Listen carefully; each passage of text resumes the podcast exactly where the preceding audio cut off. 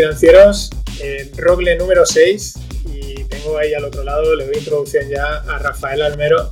¿Qué tal, Rafa? ¿Cómo estás, Mariano? Pues aquí estamos, en, esta, en este frío, frío día 5, ¿no? Hace un frío que de pelotas, por así decirlo, ¿no? Sí, la verdad es que los reyes hace tiempo y con esto del cambio climático, ¿eh? cada vez traen regalos de temperatura más extrema. Sí, sí, Es que y creo que de esta noche, me parece, de esta noche a mañana eh, da un salto más de frío. Y, brutal se ve. Y se, pero ya hace. Lo tenía que hablar con los amigos. En Nochebuena era en plan. Joder, pues se hace una temperatura buenísima, ¿no? Sí. Sí, nada, al final, mira, yo estoy en. Justamente ahora no me encuentro en Valencia, que bueno, tú sabes que estoy por esos lares por, de normal. Y estoy más tirando al sur, en la provincia de Córdoba. Y la verdad es que aquí el frío viene, pero como diríamos por ahí, a capazos. Viene a capazos. No, pero bueno, también, también es tiempo para. También es tiempo de estrategia, ¿eh? Fíjate, aquí pensando de manera positiva, ¿no? Y aprovechando siempre las circunstancias, eh, bueno, pues un encierro de frío, incluso, bueno, de, otras cosas sanitarias que también supongo que saldrán, eh, no vienen mal para pensar, ¿eh? Para ponerse la mantita, mm, mesita, lamparita y pensar. Exacto. No, no, a ver, yo creo que el, cuerpo pide, pide frío. O sea, hay un momento que, sobre todo a los que somos, porque, a ver, Rafa es también de aquí de Valencia y aunque ahora esté por ahí por Córdoba, y bueno, aunque aquí en Valencia a veces el, frío tarda mucho, últimamente tarda muchísimo en entrar, pero es verdad que hay un momento en como yo creo que el cuerpo te pide ese frío, ¿no? Luego lo que pasa es que yo ya me he dado cuenta que con dos semanas de frío tengo bastante. o sea, ya a gusto. Pero yo digo, mira, dos semanas ya es como la lluvia. Cuando cuatro días de lluvia dices, vale, ya, ya, está bien, está ya, ya, ya, bastante, ¿no? Sí, sí. Pero, pero sí que viene bien, o sea, sí que viene bien, porque yo creo que además el cuerpo lo, lo necesita, ¿no? Como cerrar esos ciclos de de temperatura, de épocas del año, etcétera, ¿no? Si no se, descuadra un poco, me parece. Claro, tú fíjate si viviésemos en el, en el, Polo Norte o, por ahí, ¿no? En Islandia, que tendríamos meses de 24 horas de luz. Imagínate, vamos, yo estaría, tendría la cabeza, yo que soy una persona nocturna, ¿eh? bueno, en invierno lo pasaría bien, fíjate, pero en verano tendría la cabeza en otro mundo. Sí, es que bueno, es que ahí supongo que estarán acostumbrados en esos, en esos países, me imagino. A lo mejor lo llevan viviendo toda la vida, ¿no? Pero, pero sí, es, también es verdad que esto es una cosa que me da cuenta. Por eso, en eso ahí cuando tiras para el norte hay tanto premio Nobel y hay tantas investigaciones buenas, ¿no? O no sales de casa, pues, pues te pones a estudiar y a hacer cosas, ¿no? En, los países más del sur, como hace tan buen tiempo, es una, es una percepción muy simple, ¿no? Pero es como que te invita mucho más a estar en la calle y y quizás no estamos tan avanzados en ciertas cosas como ellos, ¿no? Es una, cosa que me di cuenta cuando yo estuve en Alemania, es que dije, joder, que aquí, ¿qué vas a hacer? Pues estar en casa.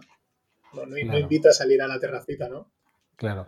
Fíjate eso y, aprovechando un poco la, la, circunstancia de esta, de esta conversación online, eh, cosas como esas te permiten hacer este tipo de, de, este tipo de encuentros, ¿no? Que de otra manera, a lo mejor con unas agendas más sociables o más sociales, ¿no? Las dos cosas, pues sería un poquito más complicado. Ahora, a mí me pasa, ¿no? Que también hago, tengo conversaciones con gente y tengo más posibilidades, cosa que antes era algo más complicado encontrar un hueco en la agenda. Ahora dedicarle una hora, media hora o dos horas o tres a una conversación es mucho más sencillo y fíjate que eso mentalmente nos ayuda.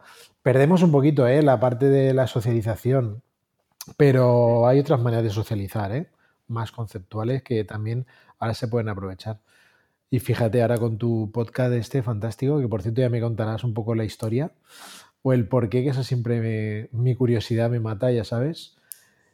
Y pues siempre me interesa saber cómo una persona como tú, ingeniero, enfocada hacia el emprendurismo, a las finanzas, se pone a hacer comunicación. Es muy interesante. Bueno, eso, eso cuando puedas me lo cuentas. No, solo, esto es una conversación, lo digo siempre bidireccional. Y De hecho, creo que es el primero así que me pregunta, ¿no? De, la gente, porque lo cuento también para los oyentes, ¿no? El formato del podcast es este, eh, charlar. Y claro, la gente muchas veces va con la idea de, de tú me preguntas y yo respondo, ¿no? Y, y, lo notas un poco, ¿no? Como están ahí a la espera hasta que ya la gente, digamos, se suelta o yo me, me esfuerzo un poco a soltarlo. Se calienta. No, la idea del podcast es claro, ¿no? Ya cuando ya la cosa, ah, vale, pues vamos a hablar de lo que sea, ¿no? En el último, en el último con, con, un chico que se llama Marcos, de repente salió Mourinho y Guardiola y hablamos de Mourinho y Guardiola. Pues bueno, si es que, es, que fluya, ¿no? Claro. No, la idea, yo tengo el, el, proyecto que se llama No Financieros, sí. Que es para divulgar cultura financiera e inversión y que la gente pues le pierda el miedo al dinero, a, a lo que hay que hacer, ¿no? Que al, al, final hay también mucha mala información, hay mucho, bueno, y la gente pierde la oportunidad, ¿no? De, de hacer Ajá. cosas con su dinero de manera sensata, ¿no? No, estoy, no, no abogo por ninguna locura. Entonces, hace ya año, en diciembre, en octubre del 2019, yo ya llevaba pensándolo, arranqué un podcast prácticamente diario, o cuatro a la semana, uh -huh. que son 20 minutitos de noticias, ¿no? Del mundo del dinero. Hablo de startups, de blockchain, uh -huh. de mercados y tal. Y empecé haciendo eso. Entonces me dijeron, oye, ¿por qué no haces algo más largo? Y dije, bueno, pues voy a hacer los fitness, un, un podcast. largo vas a ver tú. En el que. claro, y, y ahí el, el, programa, el del finde era un poco distinto, porque, bueno, empecé, ha sido como un podcast que he ido evolucionando, he ido como probando cosas, lo hacía más largo, hablaba, contaba, hablaba cogía un tema y lo desarrollaba, eh, la gente también me pregunta y hago un poco de consultorio, uh -huh. y ha ido evolucionando. Y, y, entonces de ese podcast, cuando cogía un tema y lo desarrollaba, por ejemplo, pues del oro o de no sé qué, pues me di cuenta, claro, que, oye, mejor lo hablo con gente, ¿no?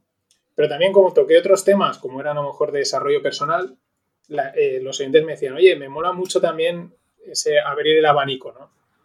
Y sí, entonces sí, dije, vale, pues ya empecé a valorar el, el, entre, el, hablar con gente, ¿no?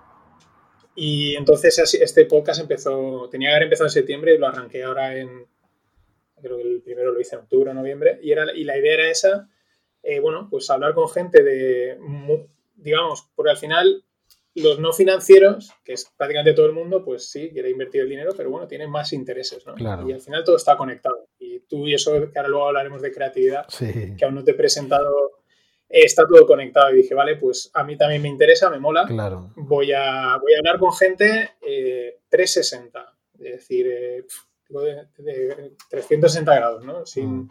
no sé, de cualquier disciplina, de cualquier ámbito que yo conozca o descubra de redes sociales o algo, me parezca interesante, pues claro. charlamos y a ver qué sale, ¿no? Y, y, a tratarlo.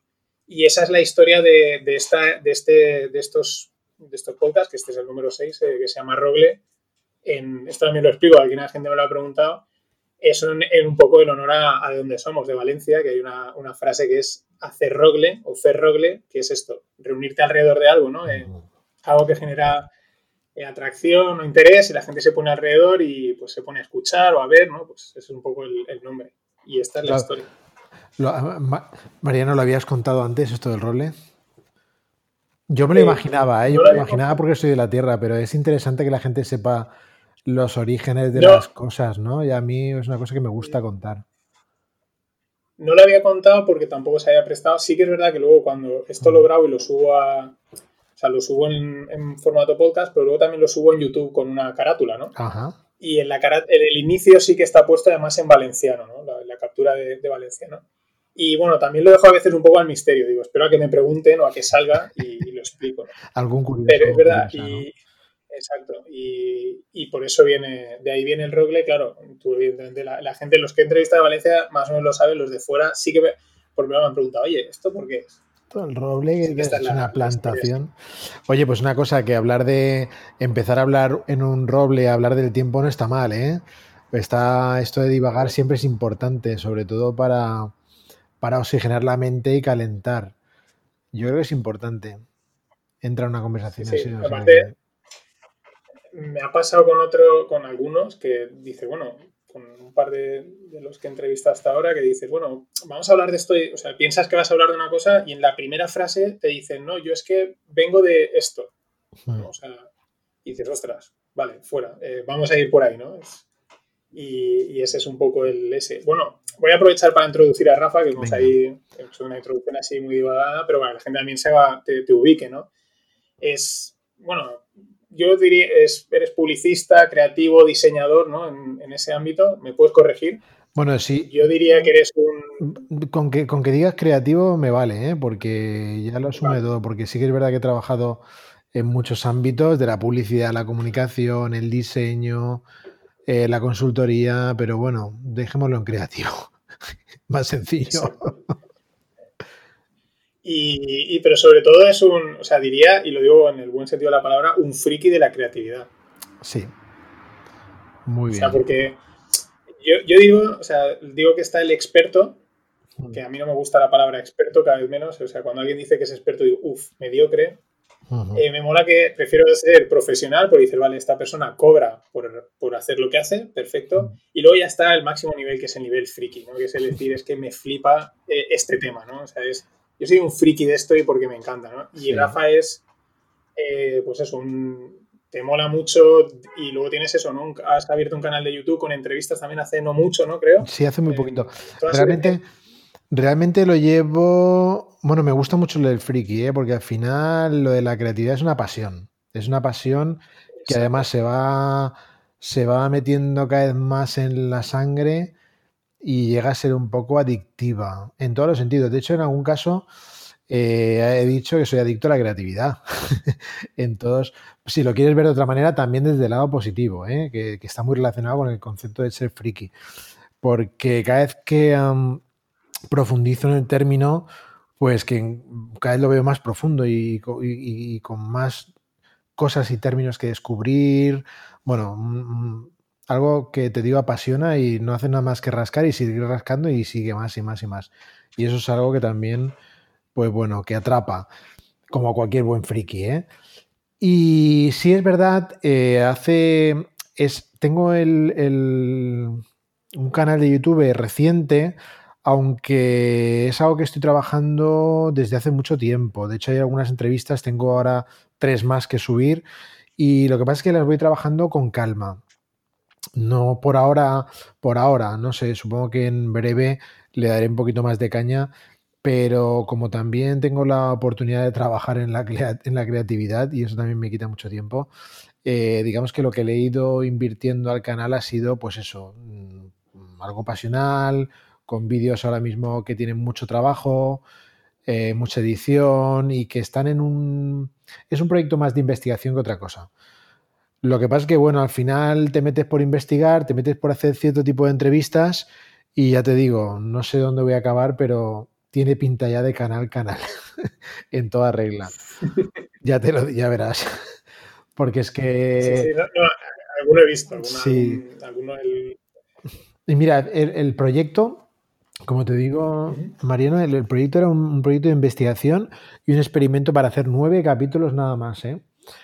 Eh, hice el primero y en el primero ya surgieron unos cuantos más. Incluso salió los mismos con los que con los amigos ¿no? que, lo arranqué, ya me plantearon varios que no tenía previstos. Dije, bueno, ¿cómo, lo voy a, cómo, no lo voy a hacer? Y ya te digo, ahora mismo tengo los nueve cubiertos, lo que pasa es que no están publicados todavía. Ahora mismo solo he publicado cuatro. Por lo que te digo, ¿eh? porque los quiero trabajar, a la gente que entrevisto, pues la entrevista es larga, yo solo pongo un fragmento de cosas bien editadas, porque lo que te digo, como estaba en ese proyecto de investigación, lo que pasa es que ya te digo, me han surgido para hacer nueve más. Entonces estoy en eso, en estoy con el, con el freno puesto, ¿sabes? Con el embrague echado, el freno puesto, diciendo, si me dedico a esto, me dedico. Y estoy en esa fase, o sea que, no sé qué va a pasar.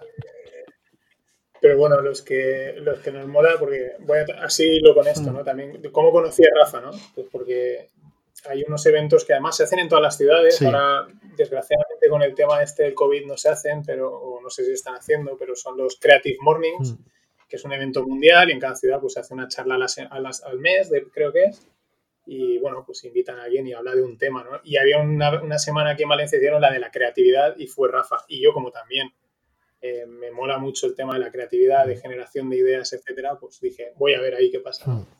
Y bueno, pues las cosas que contó Rafa me, me molaron mucho.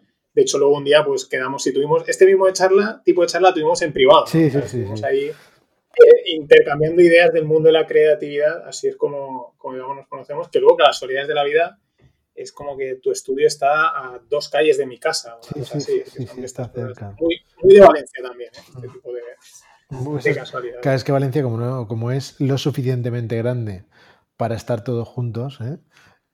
y conectados. Se, se, genera. Y una pregunta, que, y que es el, porque has dicho investigando, ¿qué estaba, qué, ¿cuál era la investigación? O sea, pues mira, mi, el yo, punto de investigación. Pues mira, mi proyecto de investigación es, ya te digo, es algo que llevo trabajando mucho tiempo y que cada vez me estoy más dedicando a ello. Y es que tengo la intención de llevar la creatividad más allá de la industria creativa.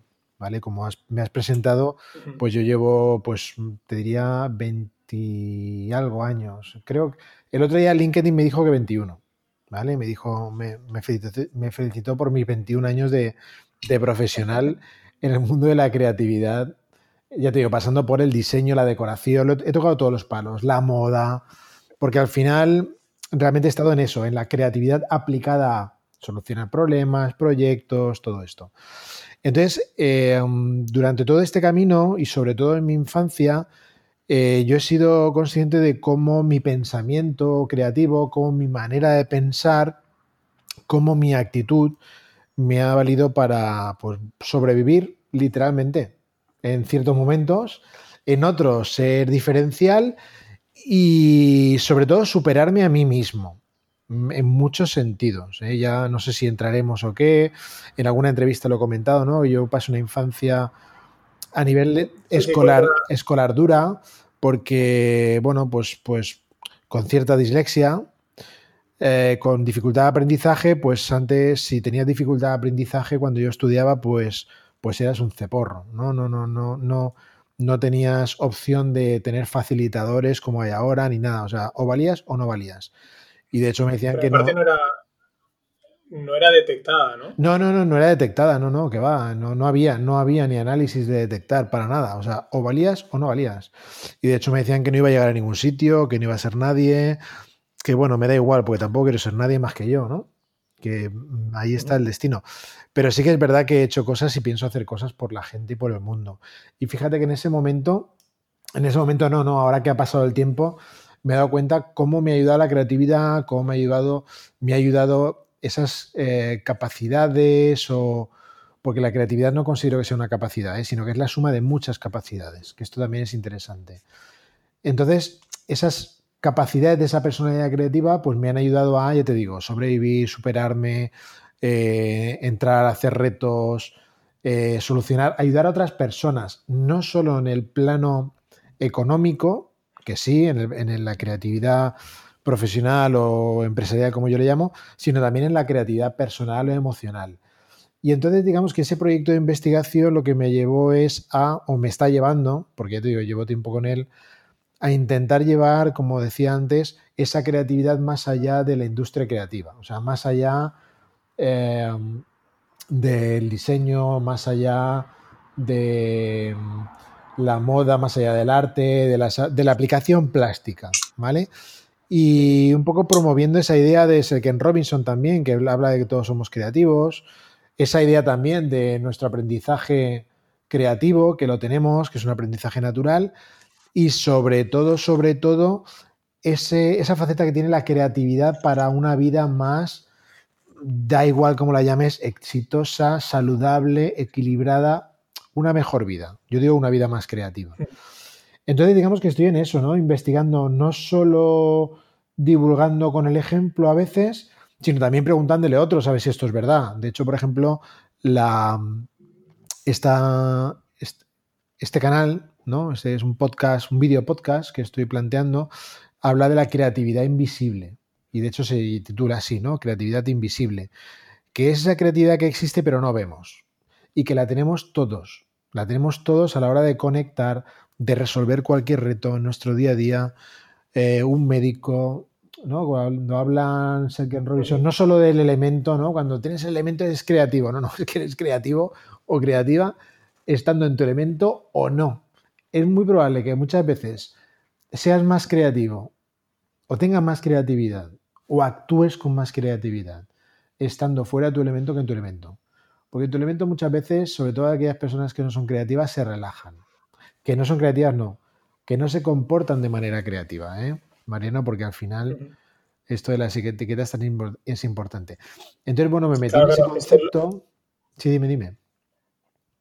No, no, quería decir eso, ¿no? Que lo primero quizás que para la gente que, o sea, que se den cuenta que estamos hablando de creatividad en un sentido amplio, Muy amplio. fuera de, lo que, que, a mí me da como me considero persona creativa mm. porque se me ocurren demasiadas ideas, demasiadas, pero cuando siempre el, cliché típico, la etiqueta típica es creativo, ¿no? Y es eso, publicidad, diseño, arte, etcétera, ¿no? Y realmente mmm, ahí, bueno, ahí se puede ser creativo en otros muchos ámbitos. Hombre. Y la gente quizás no lo sabe, ¿no? Simplemente a lo mejor le tiene otra etiqueta, ¿no? No sé, Mira, sea, resolutivo, lo que sea. Y ahí es donde tú estás un poco expandiendo. Exacto, sí, es donde estoy profundizando e intentando divulgar para que realmente sea consciente. Mira, en el mundo empresarial me ha sucedido y bueno, los que están cerca de mí saben que saben que voy por ahí. Lo que pasa es que te digo, quiero quiero trabajar en esos, o quiero investigar en esos tres planos, ¿no? En la creatividad empresarial, en la personal y en la emocional. Y en la empresarial, por ejemplo, te voy a poner un caso actual, muy de actualidad, y no sé si decir nombres o qué, pero bueno, mm, como ya llevamos 20 minutos o por ahí, ¿no? Los que no le interesan no lo van a escuchar. claro, aquí en los roles se vale todo. claro, perfecto. No hay, censura, no hay tal. Eh, eh, se puede ser políticamente incorrecto, se puede ser correcto políticamente. Pues mira, pues mira, Mariano, en el mundo de la, del emprendurismo y de la innovación, sobre todo del, financiero, ¿vale? Y ahora que estamos aquí en el ámbito este de no financieros, que me encanta el nombre no financieros, ¿vale? Yo, de hecho, déjame que haga un paréntesis, hace tiempo, cuando me dedicaba al diseño, le decía que era ex diseñador, porque no quería ser diseñador, ¿vale? Pues lo mismo, no financiero.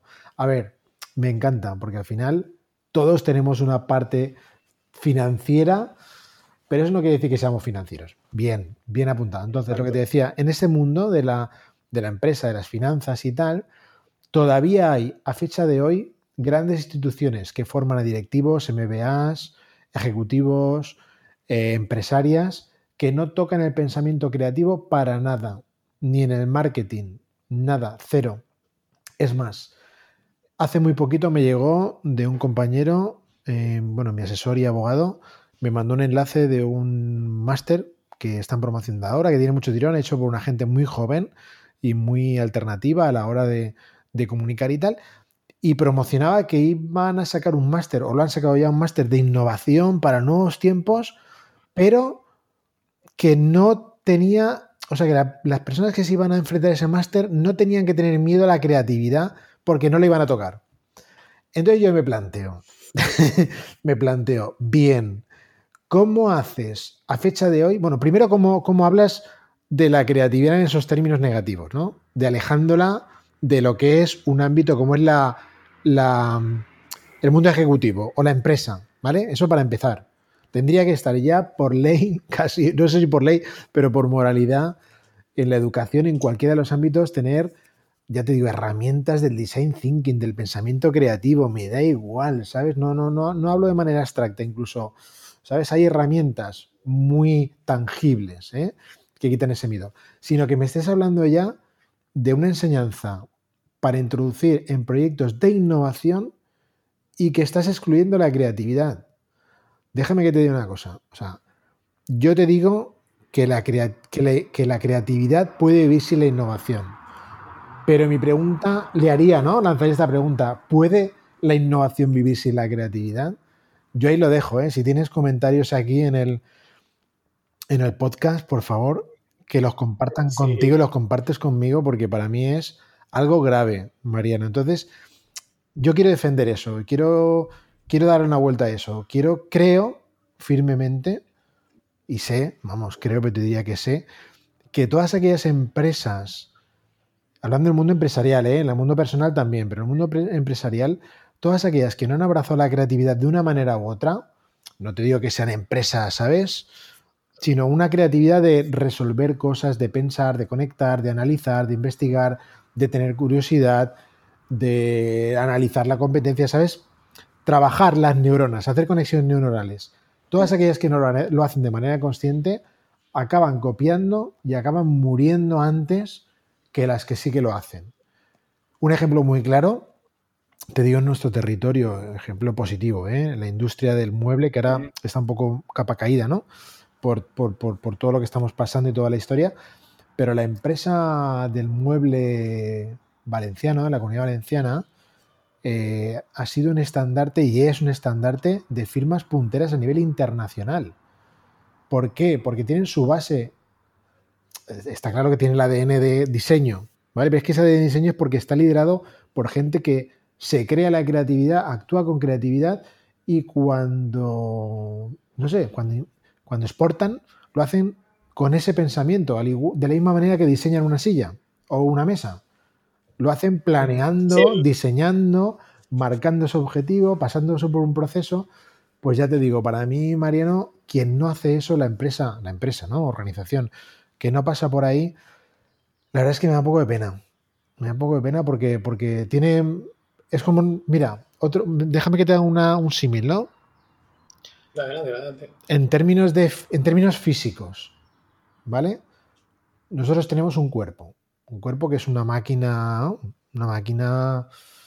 Una maquinaria. Una maquinaria que tiene sus engranajes, sus ejes, ¿verdad? Así hablando metafóricamente, sus ligamentos, sus tendones, sus. ¿eh? La gasolina, va pasando la sangre por ahí para engrasar y oxigenar cierto tipo de musculación. ¿Qué pasa que si no haces ejercicio? ¿Vale? Pues evidentemente que llegarás a un momento en el que, bueno, no, digo que te vayas a morir antes ni, ni, más tarde, pero es verdad que te vas, a te vas a atrofiar antes, ¿verdad? Y puede ser que tu, tu visión de éxito, siempre hay excepciones, va a ser mucho más corta que aquella persona que hace un cierto ejercicio moderado. No te estoy hablando de deportista de élite que tampoco hay que darse la vuelta, ¿eh? Tampoco estoy hablando de dar la de, de ir al extremo. Eh, sino de ejercitar, engrasar, moverte. Bueno, pues las empresas pasa lo mismo. Las empresas al final son organismos vivos incluso, ¿no? Eh, que tienen un pensamiento, ¿vale? Por hablarlo así también te digo metafóricamente, pero para que nos entendamos. Si ese pensamiento, ese, porque al final es una suma de personas que piensan y se resuelve en un pensamiento empresarial.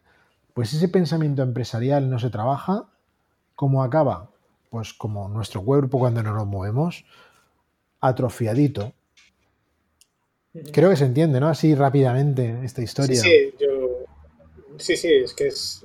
Claro, ahí lo que pasa es que entran ya entran muchos factores, hmm. ¿no? Eh, o sea, yo estoy totalmente de acuerdo, ¿no? Y me mola mucho esta parte, pero claro, está la cultura empresarial que ha sido, digamos, desde ese punto de pensamiento filosófica muy, muy rígida en España y sigue siéndolo, claro. parezca, es extremadamente rígida, extremadamente eh, hmm. vertical desde el punto de vista, creo, de lo que dice el de arriba mm, mm, y ya está, ¿no? Y luego por otro lado, ahí veo que, o sea, otra de las cosas que ves eh, respecto a la creatividad es que al final hay miedo a la creatividad desde ese punto, ¿no? Porque una persona, imaginemos un rango medio, ¿no? Que llega y es una persona creativa, creativa desde el punto de vista de que propone soluciones, pues como se suele decir, out, of the box, out of the box, ¿no? Como lo queramos ver. Eh, de repente pasa a ser una amenaza ¿no? contra el resto de los. Dice, ostras, este está destacando, o esta está destacando, eh, pasa a ser una amenaza me va a quitar el puesto, uy, tal, no sé qué, con lo cual esa persona al final acaba ahogando su propia, digamos, entrando en la, en la estructura, ¿no? Claro. Eso por un lado. Y luego por otro, o sea, todo este, este digamos, caldo de cultivo anticreatividad hmm. está también, que es otro tema que también tocaste en aquella charla y por la que, que tiene que ver el tema de la especialización absoluta, ¿no? Totalmente. el nada de tú dedícate a una cosa y olvídate de otros temas, Que también un poco este podcast va contra eso, ¿no? Eh, claro. No puedes abarcarlo todo, pero oye, si tienes más intereses, ¿por qué no intentar meterlos, no? Y yo lo he contado alguna vez en otro podcast, eh, conocí a un chaval hace unos años que, porque al final mi tesis es que, pues bueno, cada persona es un mundo. Claro. Y hay gente que es capaz de abarcar más cosas y gente que es capaz de abarcar menos o no le interesan. Yo siempre, por ejemplo, hace yo navego en un equipo de vela aquí de manera así aficionada, ¿no? Pero bueno, salimos a navegar y durante, hace tres o cuatro años hubo un chico, un polaco, que estuvo navegando con nosotros, pues su, su vida era la vela. Claro. Tú no le hablas de otra cosa. Él, el, el, hobby, el trabajo y las conversaciones eran la vela. Navegar. No le hablas de otra cosa, solo podía hablar de eso. Pero son excepciones. Claro. Que es, sin embargo, las sensaciones que muchas veces las empresas y tal, ves ahí el, no, no, perfiles horizontales, bla, bla, bla, y, es mentira. O sea, lo que quieren es el, modelo este de, de, tú dedícate solo a esto, especialízate en esto, y resulta que la gente tiene, yo creo que tiene más capacidades o más interés y puede ser, esa transversalidad puede ser interesante. Mm. Mira, hay una cosa que justamente has tocado muchos temas que voy a empezar a tomar nota porque si no se me van a ir, que son súper Cuando se está hablando, yo he tomado, claro, ya cuando se está hablando he dicho, vale, pam, pam, pam, y, ya tengo... Mira, mira, te voy a hablar, no sé por dónde empezar, pero el tema de especialización...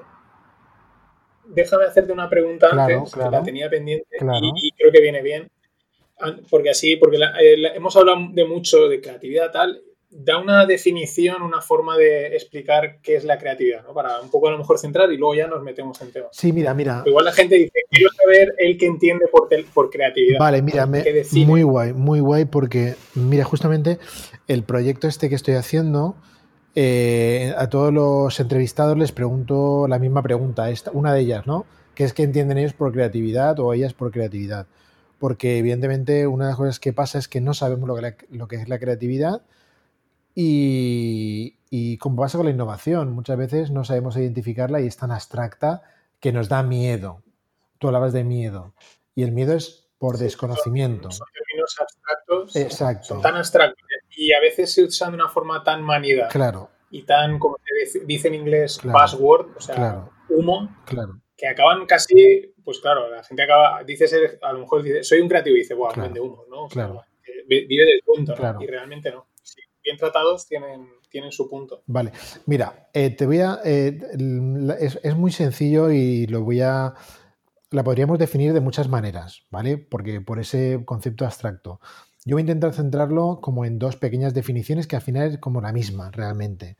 La definición del pensamiento creativo, que es al final es la creatividad es una forma de pensar en la que nuestras neuronas eh, lo que consiguen es conectar cosas, relacionar cosas para poder cosas, cuando te digo de cosas es cualquier cosa, pensamientos, acciones, lo que sea, para generar cosas nuevas que aporten valor y que tengan una cierta aplicación, ¿vale? Eso es como la, definición abstracta.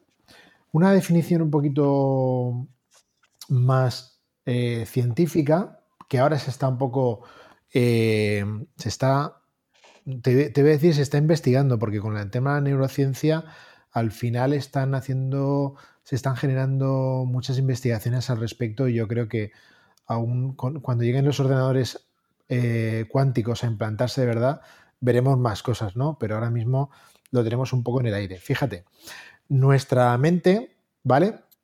Eh, nuestras neuronas se conectan, ¿vale? Tú, esto, esto la gente que nos esté escuchando le sonará. Nosotros tenemos conexiones neuronales que son lo que construyen nuestro cerebro y lo que les dan forma, le dan esta plasticidad que tenemos y nos permiten pensar. Estas conexiones mentales son patrones, se convierten en patrones de pensamiento, que es por donde pasa la información, ¿vale? Y al final son neuronas que van conectando unas con otras. ¿A que sí? Esto más o menos te suena, ¿verdad?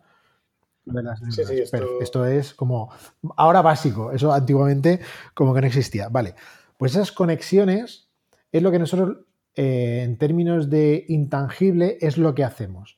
Tú cuando, por ejemplo, quieres hacer, eh, quieres aprender algo, ¿vale? Cuando tú quieres aprender a moverte, cuando eres niño, o incluso cuando tienes una discapacidad, eh, te hacen rehabilitación, la rehabilitación te lo hace, te lo hacen, alguien te mueve un brazo una, o un, yo qué sé, una pierna o lo que sea, ¿no? Lo que tengas debilitado, para que se vuelvan a reactivar esas conexiones neuronales, para que vuelvan a generarse ese patrón de pensamiento y ese patrón de pensamiento es el que te permite andar, ¿vale? Nosotros cuando hacemos, somos creativos, lo que hacemos es eh, tener pensamientos nuevos para generar nuevos patrones de pensamiento. Esto igual se queda como muy abstracto, ¿vale? Pero intentándolo aterrizar un poquito más, eh, lo que nosotros hacemos día a día es, siendo conscientes y sin ser conscientes, haciendo, relacionando ideas, relacionando recuerdos, relacionando experiencias para hacernos una idea de muchas cosas. Em, creo que estoy divagando un poco en este sentido, ¿vale? Pero por centrarlo, digamos que sería, la creatividad sería esa capacidad que tenemos todos de poder relacionar y conectar recuerdos con cosas que vemos, con sensaciones, con un montón de cosas, como decía antes, para construir cosas nuevas. Y cuando hablo construir, no te estoy hablando solo del plano plástico, que es a lo mejor lo que se conoce, ¿vale? Porque es lo que tangilizamos, sino que nosotros muchas veces conectamos varias emociones para generar otra sensación más complicada, otra emoción más complicada, ¿vale? O para, para construir un sentimiento. O muchas veces construimos eh, o conectamos recuerdos, ¿vale? Simplemente para hacernos una idea nueva de una situación, para afrontar una situación. No sé si me estoy explicando o la estoy liando mucho. Tú dime. No, no, yo de, lo, de, todo lo que has dicho, sí, o sea, es, eh, lo de una forma de pensar hmm. que conecta cosas. Eh, yo creo que no hace falta decir más porque en el, o sea, en el sentido de que cosas, pues eso. Es lo que sea, da igual. Cualquier cosa. Da igual. Eh, entonces, esa forma de pensar que conecta cosas, digamos, es capaz de generar nuevos patrones de pensamiento. Eso es. Eso es. Hay una, cosa, hay una cosa, María. Por, ejemplo, eh, dime, dime. Hay una cosa que, por ejemplo, a mí me, gusta mucho. Hay varios libros por ahí, ¿no? Y también le, atribuyen la frase a Picasso y compañía, ¿no? Lo típico de que hacen los artistas que dicen que si eres un buen artista copias y si eres un gran artista robas, ¿no? Ideas. A ver, es que eh, igual que la innovación, la innovación y la creatividad rompiendo mitos, y por eso hay que perderle el miedo a la creatividad, y hablaremos ahora de intensidad de creatividad para perder ese miedo. La creatividad no es hacer cosas mágicas. La creatividad realmente es copiar. Y te hablo copiar porque es una palabra que entendemos. Pero es asociar, es coger cosas que conocemos, cosas que desconocemos, o sea, imaginarias, asociarlas para ver si encajan y convertir y hacer cosas nuevas. Tú, por ejemplo, como ingeniero lo sabes, ¿no? Tu formación de ingeniero, y de hecho te recomiendo la película de la Isla Rosa, que es un concepto, no sé si la has visto. No, no, no. Pues te la recomiendo, que habla de un ingeniero, pues es un ingeniero creativo, porque de hecho la palabra ingeniero viene del, perfil creativo, de la persona que tenía ingenio, que tenía ingenio. Exacto. Y el ingenio una persona que tiene ingenio no es porque era ingenioso, porque era gracioso, sino que tenía la capacidad de asociar ideas, de atraparlas, te digo, de copiarlas, me da igual, para dar una respuesta original en un momento determinado. Es que aquí te, o sea, es que sigue siendo así, ¿no? Lo que pasa es que solo, digamos, los que somos ingenieros, y a lo mejor desde este punto de vista, al final, eh, yo es que, claro, yo soy ingeniero de caminos y entonces cada obra que se hace, pues es nueva. O sea, es totalmente, quiero decir, el terreno es distinto, las condiciones son distintas. Entonces, aunque hagas un puente, el puente cada vez es distinto. Entonces, por lo tanto, hace falta ingenio porque hay que encontrar soluciones a, diferentes situaciones, ¿no? Pero es que también he trabajado en el mundo industrial, entonces en el mundo industrial te pasa lo mismo, eh, aunque pueda ser más estandarizado, ¿no? Y una fábrica es una fábrica, pero eh, por ejemplo, por coger una fábrica de envasado, pues no es lo mismo envasar pipas que envasar, eh, yo qué sé, mm, eh, pelotas de tenis y, luego a lo mejor el cliente cada vez pide una cosa. Entonces realmente se están haciendo siempre soluciones ad hoc, ¿no? y claro, aquí están constantemente aunque en el fondo esté todo basado en física y matemáticas, hmm. eh, hay que encontrar la solución, hay que ingeniárselas para cómo hacemos esta máquina, cómo hacemos esto para que esto sea más eficiente, más rápido. O sea, sigue siendo, lo que pasa es que muchas veces, claro, es, por ejemplo, ahora que lo has sacado, es muy bueno como un sitio donde hace falta, pues necesaria, yo creo que mucha creatividad, pero no se habla de creatividad porque... Pero fíjate, eso... No lo parece. Ese es el problema. El problema es que no hablamos por eso hablo de mi investigación, hablo de creatividad invisible. Porque es algo que tenemos tan asumido que no, que, no hablamos de ella y no la identificamos. Y cuando tú no hablas de algo, no le pones nombre, no existe. Tú sabes que, por ejemplo, en el mundo empresarial también, cuando tienes que poner una empresa, una estrategia, hasta que no le pones nombre, a, cuando, cuando crecemos, hasta que no le pones nombre a un, niño, no parece como que no tiene personalidad. Y la personalidad se le empieza a poner con el nombre, nombrando, ¿no? Decían también, esto también viene de la cultura C, ¿no? El Tao. Aquello que es innombrable, ¿no? Como que es complicado de captar. Pues eso, pues al final, ¿por qué tenemos que nombrar las cosas? Pues sí, vivimos en una sociedad que necesitamos nombrarla para saber que, existe, ¿no? Para saber que está ahí. Y la creatividad la tenemos todos los días. a mí me gusta, por ejemplo, hacer esas comparativas con películas, con series y tal, porque eh, me ayudan a explicar cosas que son eh, para mí muy sencillas, que a lo mejor si me pongo a explicarlas yo verbalmente, pues me puedo enrollar más, pues porque, porque bueno, pues, pues me gusta dar toda la información posible. Pero las películas me ayudan, por ejemplo, a, o los libros me ayudan a, aterrizar esas ideas. Mira, si no sé si ahora que está, han salido los Crow 2, ¿no? La serie está, la, la serie, bueno, la, la, película de dibujos, los Crow, no sé si la has visto la número uno, ha salido la 2.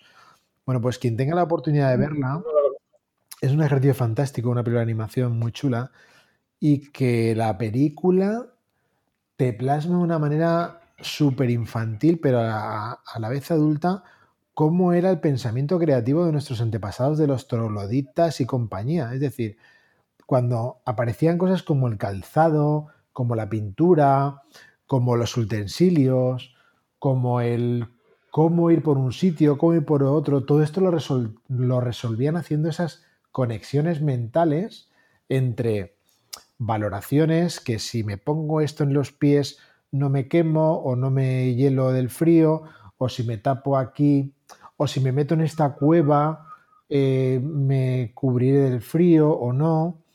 Están haciendo en todo momento conexiones, conexiones mentales para resolver e identificar su entorno, ¿vale? Eso está en nuestro ADN. Es verdad que con el tiempo, con el tiempo, con el tiempo, yéndome la especialización, pues a lo mejor esa idea de creatividad que realmente aparece en los años 50, no, no antes, como concepto, ¿eh? como idea, porque antes era artesanía, ingenio, inventiva, que al final es la suma de todas ellas. Por eso te digo que la creatividad es tan abstracto porque suma muchas cosas, una actitud positiva, al final es conectar, conectar incluso actitudes, ¿vale?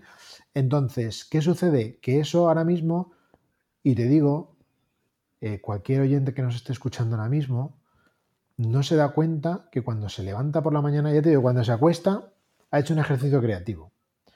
Cuando se levanta, ha tomado a lo mejor antes de tomarse el desayuno unas cuantas decisiones, que son, como por ejemplo, planear el desayuno que se va a tomar si no lo va a hacer. ¿Vale? ¿Con qué conecto? Eh? Vamos a hablar de conexiones. Asociaciones. Asociación de ideas. ¿eh?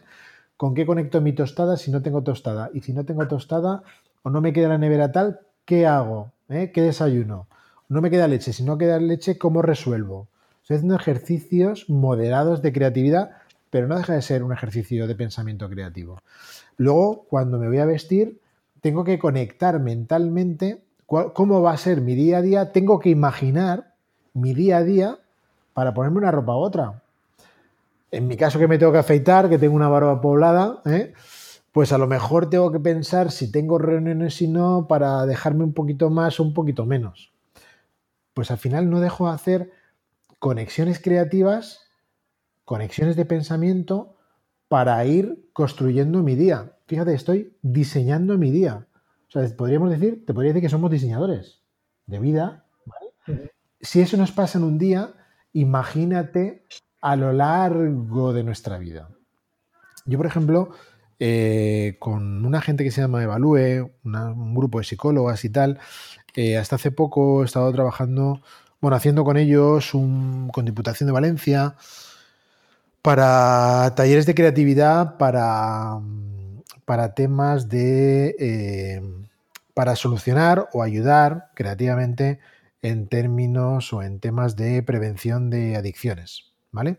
Entonces yo tengo un taller en el que a través de la creación de herramientas hablo de la creatividad porque es verdad que la gente necesita hablarle de cosas poco abstractas, ¿vale? Eso a mí me cuesta no hablar en abstracto, ¿eh? pero es verdad que a la gente le gusta tocar. Entonces, con unos ejercicios que hago, con un taller de, de, cómo diseñar herramientas con cosas que tenemos por casa, le hablo de la creatividad en tres niveles, que es la que hacemos todos y todas en casa. La creatividad por hacer, que ahí me voy al tema de no perder miedo a la creatividad por los niveles. ¿eh? La creatividad del hacer, que es, vale, o sea, tú cuando vas a hacer una comida, cuando estás preparando, cocinando una comida, una cena, estás pensando y resolviendo microdecisiones que si tienes la receta toda preparada, evidentemente menos. Pero si estás cogiendo al vuelo, ¿vale? Estás haciendo como. Estás siendo creativo o creativa en el hacer, que es el corto plazo. Y eso nos pasa todos los días. Lo que pasa es que no somos conscientes. Luego tenemos una creatividad a medio plazo, que sería la, creatividad del cambio. Esa creatividad del cambio está más relacionada con la innovación y con la ingeniería, ¿vale? Que es cómo me enfrento a un problema y qué cambio si le cambio el color, si le cambio la forma, si le quito, si le pongo, si le sumo, ¿verdad? Esa sería la creatividad a medio plazo. Y que nuestro día a día la tenemos en, como te decía, ¿qué voy a hacer mañana? Si me voy a reunir con tal persona, ¿qué voy a hacer? Tú y yo, ¿cómo hemos planeado esta reunión? Llevamos tiempo planeándola. Estamos diseñando un entorno que ahora está siendo realidad, pero a medio plazo hemos tenido que diseñar esta reunión, ¿vale?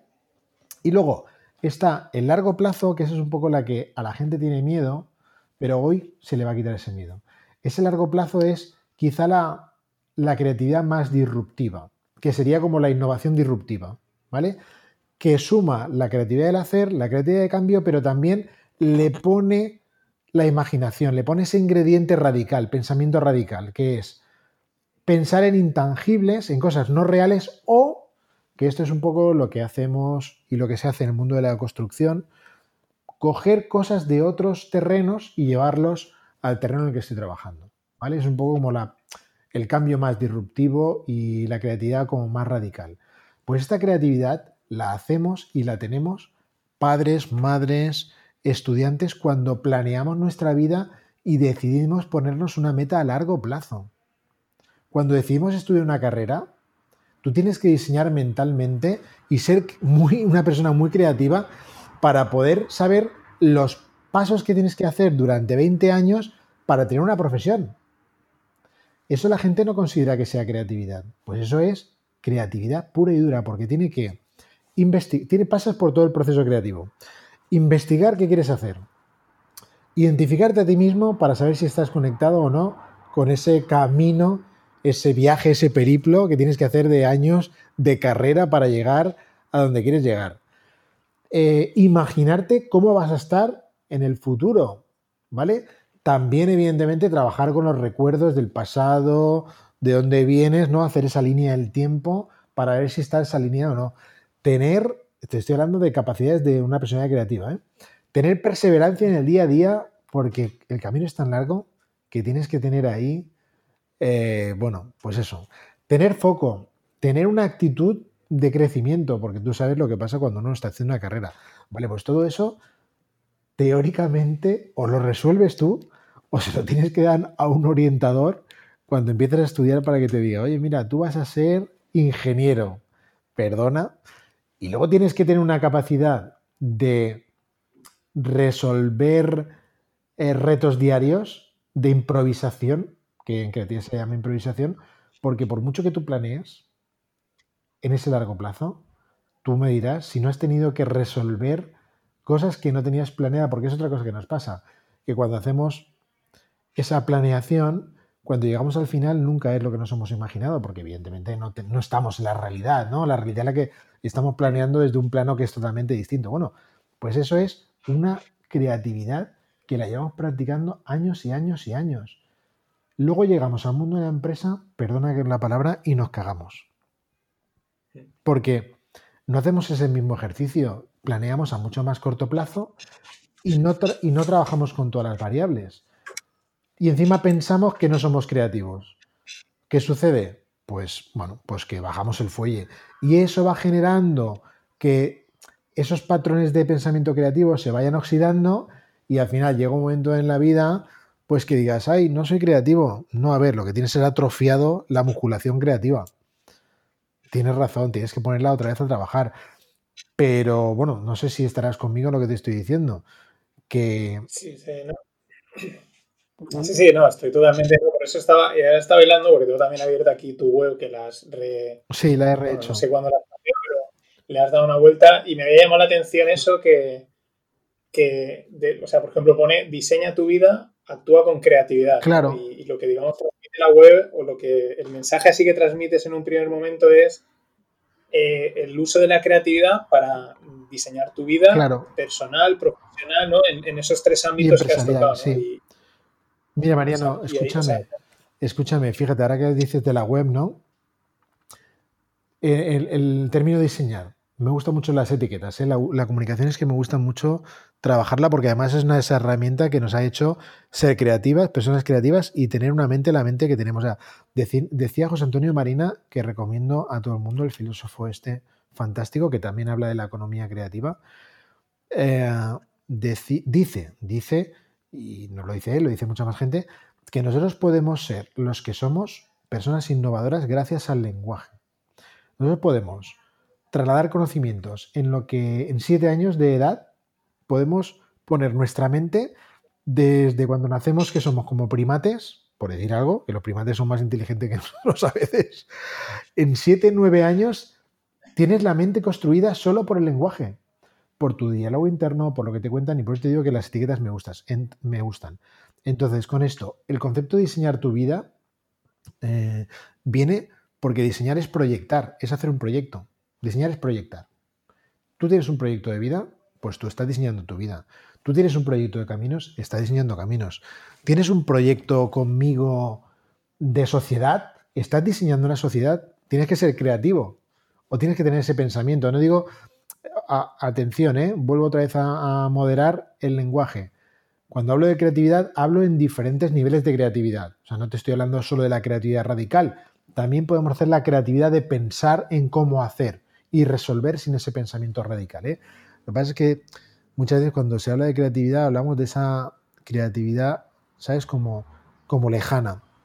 Y como tú bien dices, o como has leído en la web, todos diseñamos nuestra vida y nuestro día a día, y esto la gente que se dedica al mundo del, del desarrollo personal lo sabe muy bien, cualquier acción que hagamos, cualquier cosa que pensemos, al final lo que estamos es construyendo nuestro proyecto vital.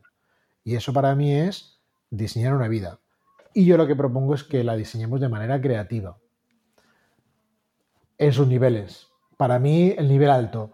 Pero cada uno que lo haga en su nivel. Por lo menos, por lo menos, por lo menos es que lo haga de manera planificada. Que creatividad es planificar también. Que la haga meditada, que sea consciente. Porque seguro, seguro, seguro que... Eh, que va a ser mucho más positivo, vamos, va a ser más exitoso, pleno, me da igual la etiqueta que le pongas.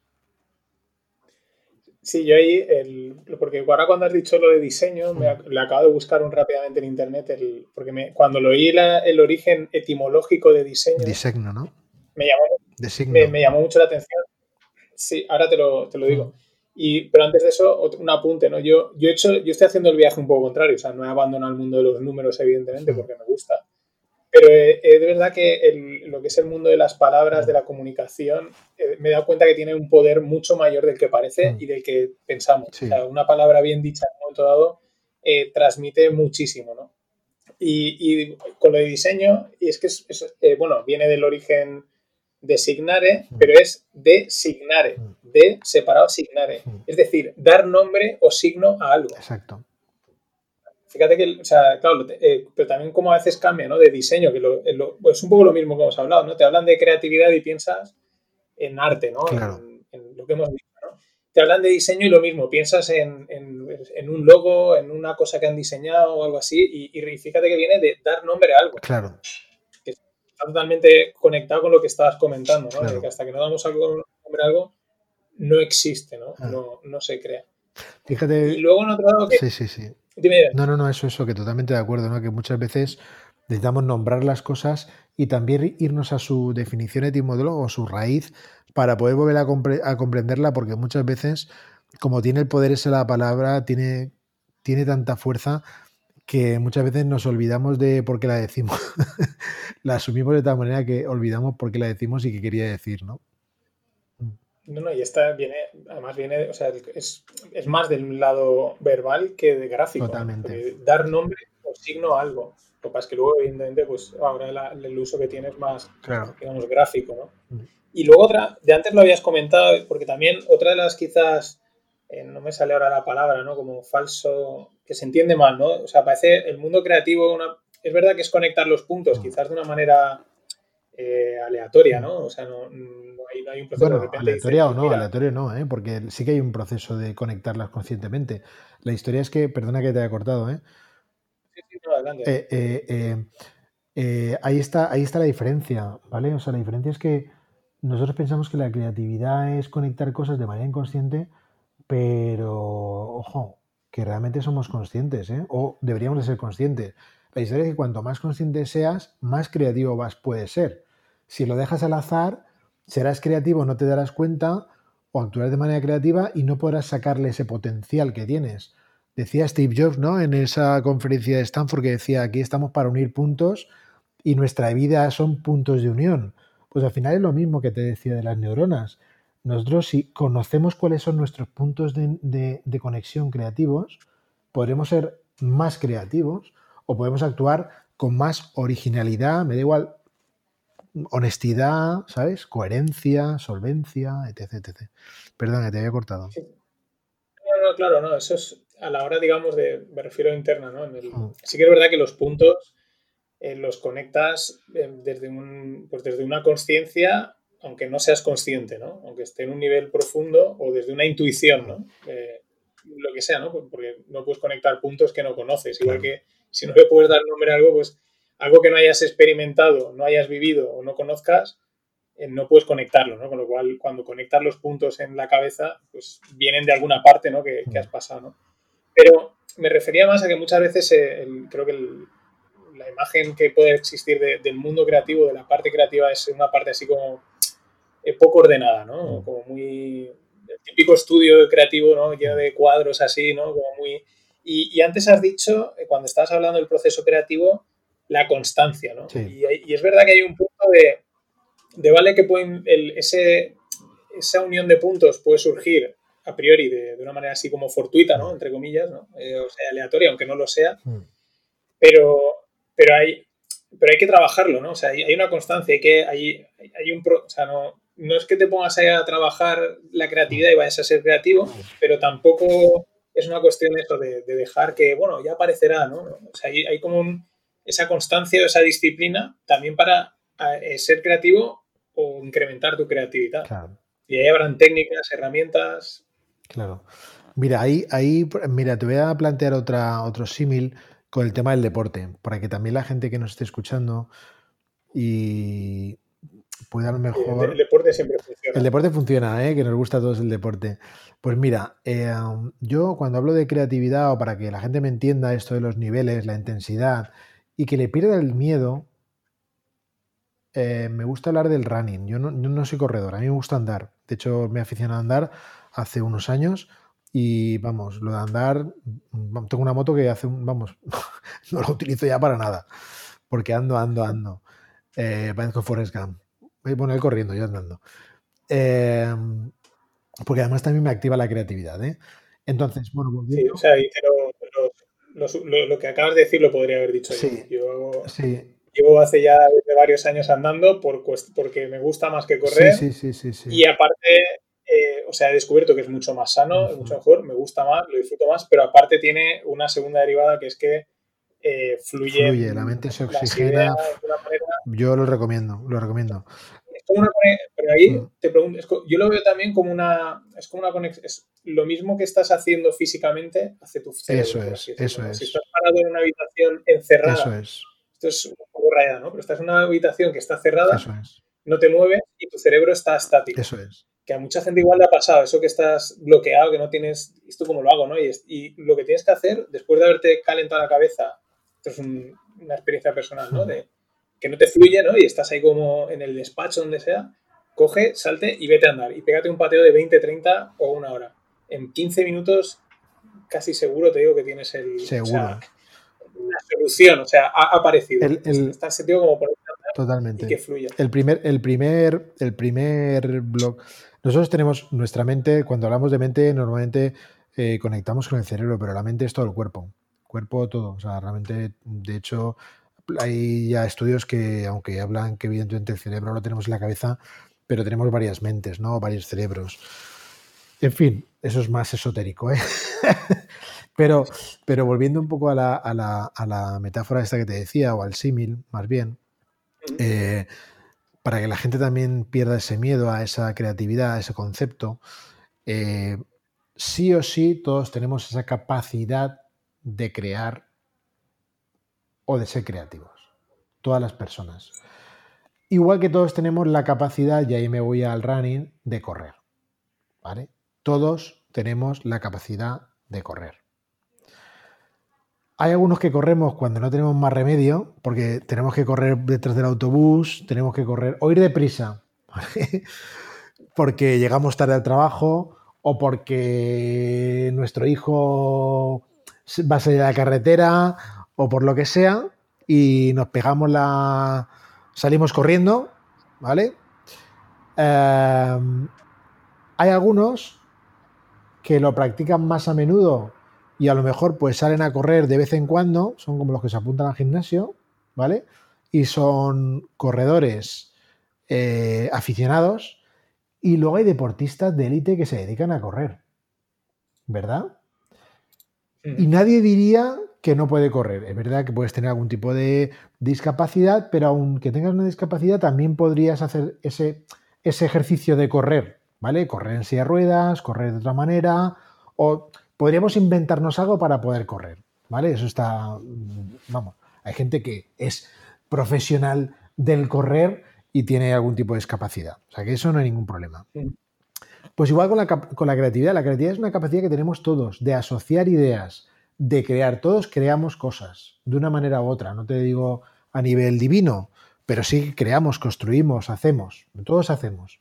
Y todas tenemos la capacidad de ser creativos, de conectar, de asociar, porque es que nuestra, nuestra, nuestro cerebro está conectando cosas continuamente. ¿vale? Unos lo pueden hacer unas personas lo pueden hacer como quien sale a correr cuando pierde el autobús, ¿vale? Pues, ¿qué es lo que está pasando ahora? En las empresas actúan con creatividad porque se, han encontrado en un momento de crisis y tienen que salir corriendo, ¿no? Tienen que ser creativos sí o sí, porque si no se les escapa el autobús financiero, ¿vale?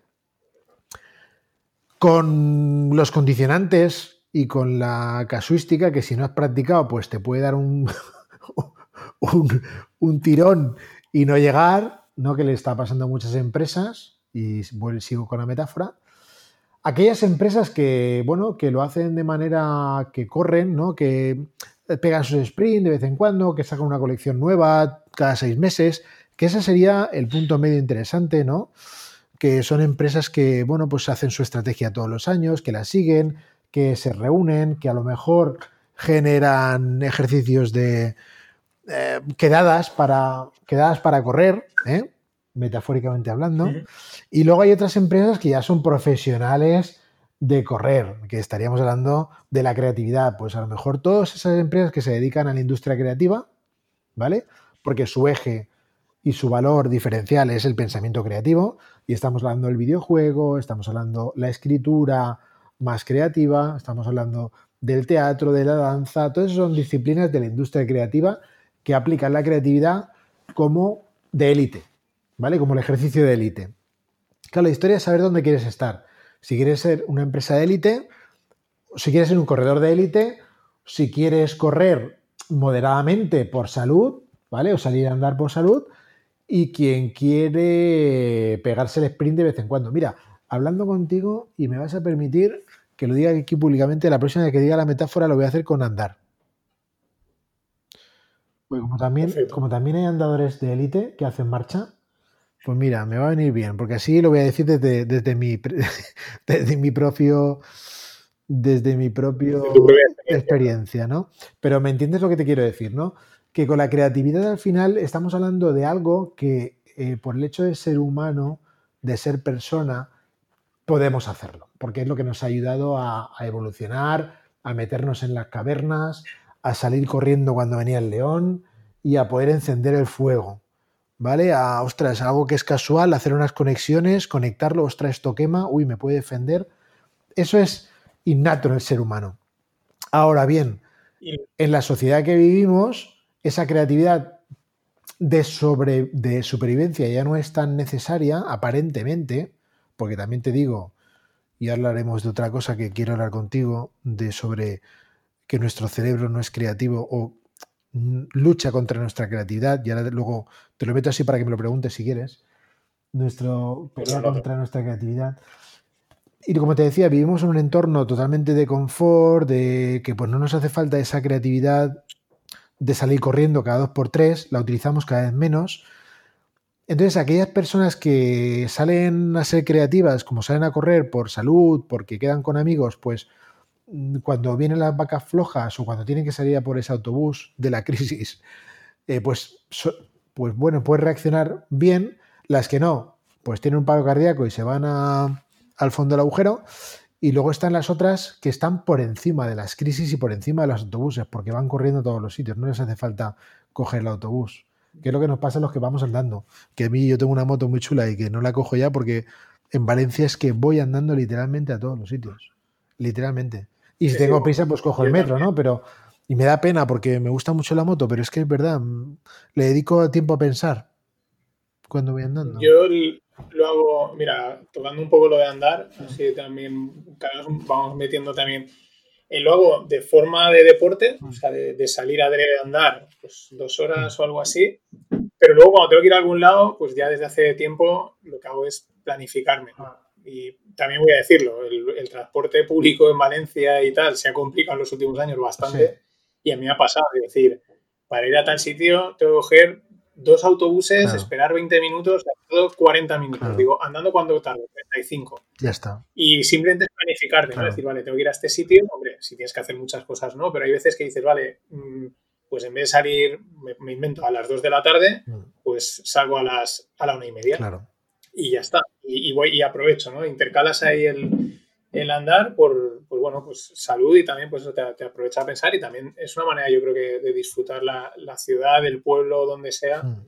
eh, yo creo buenísima, buenísima, siempre que el pan... Es verdad que también hay que decirlo, ¿eh? hay paseos que no, hay sitios por que pasear que no son agradables, no, no, no, molan Totalmente.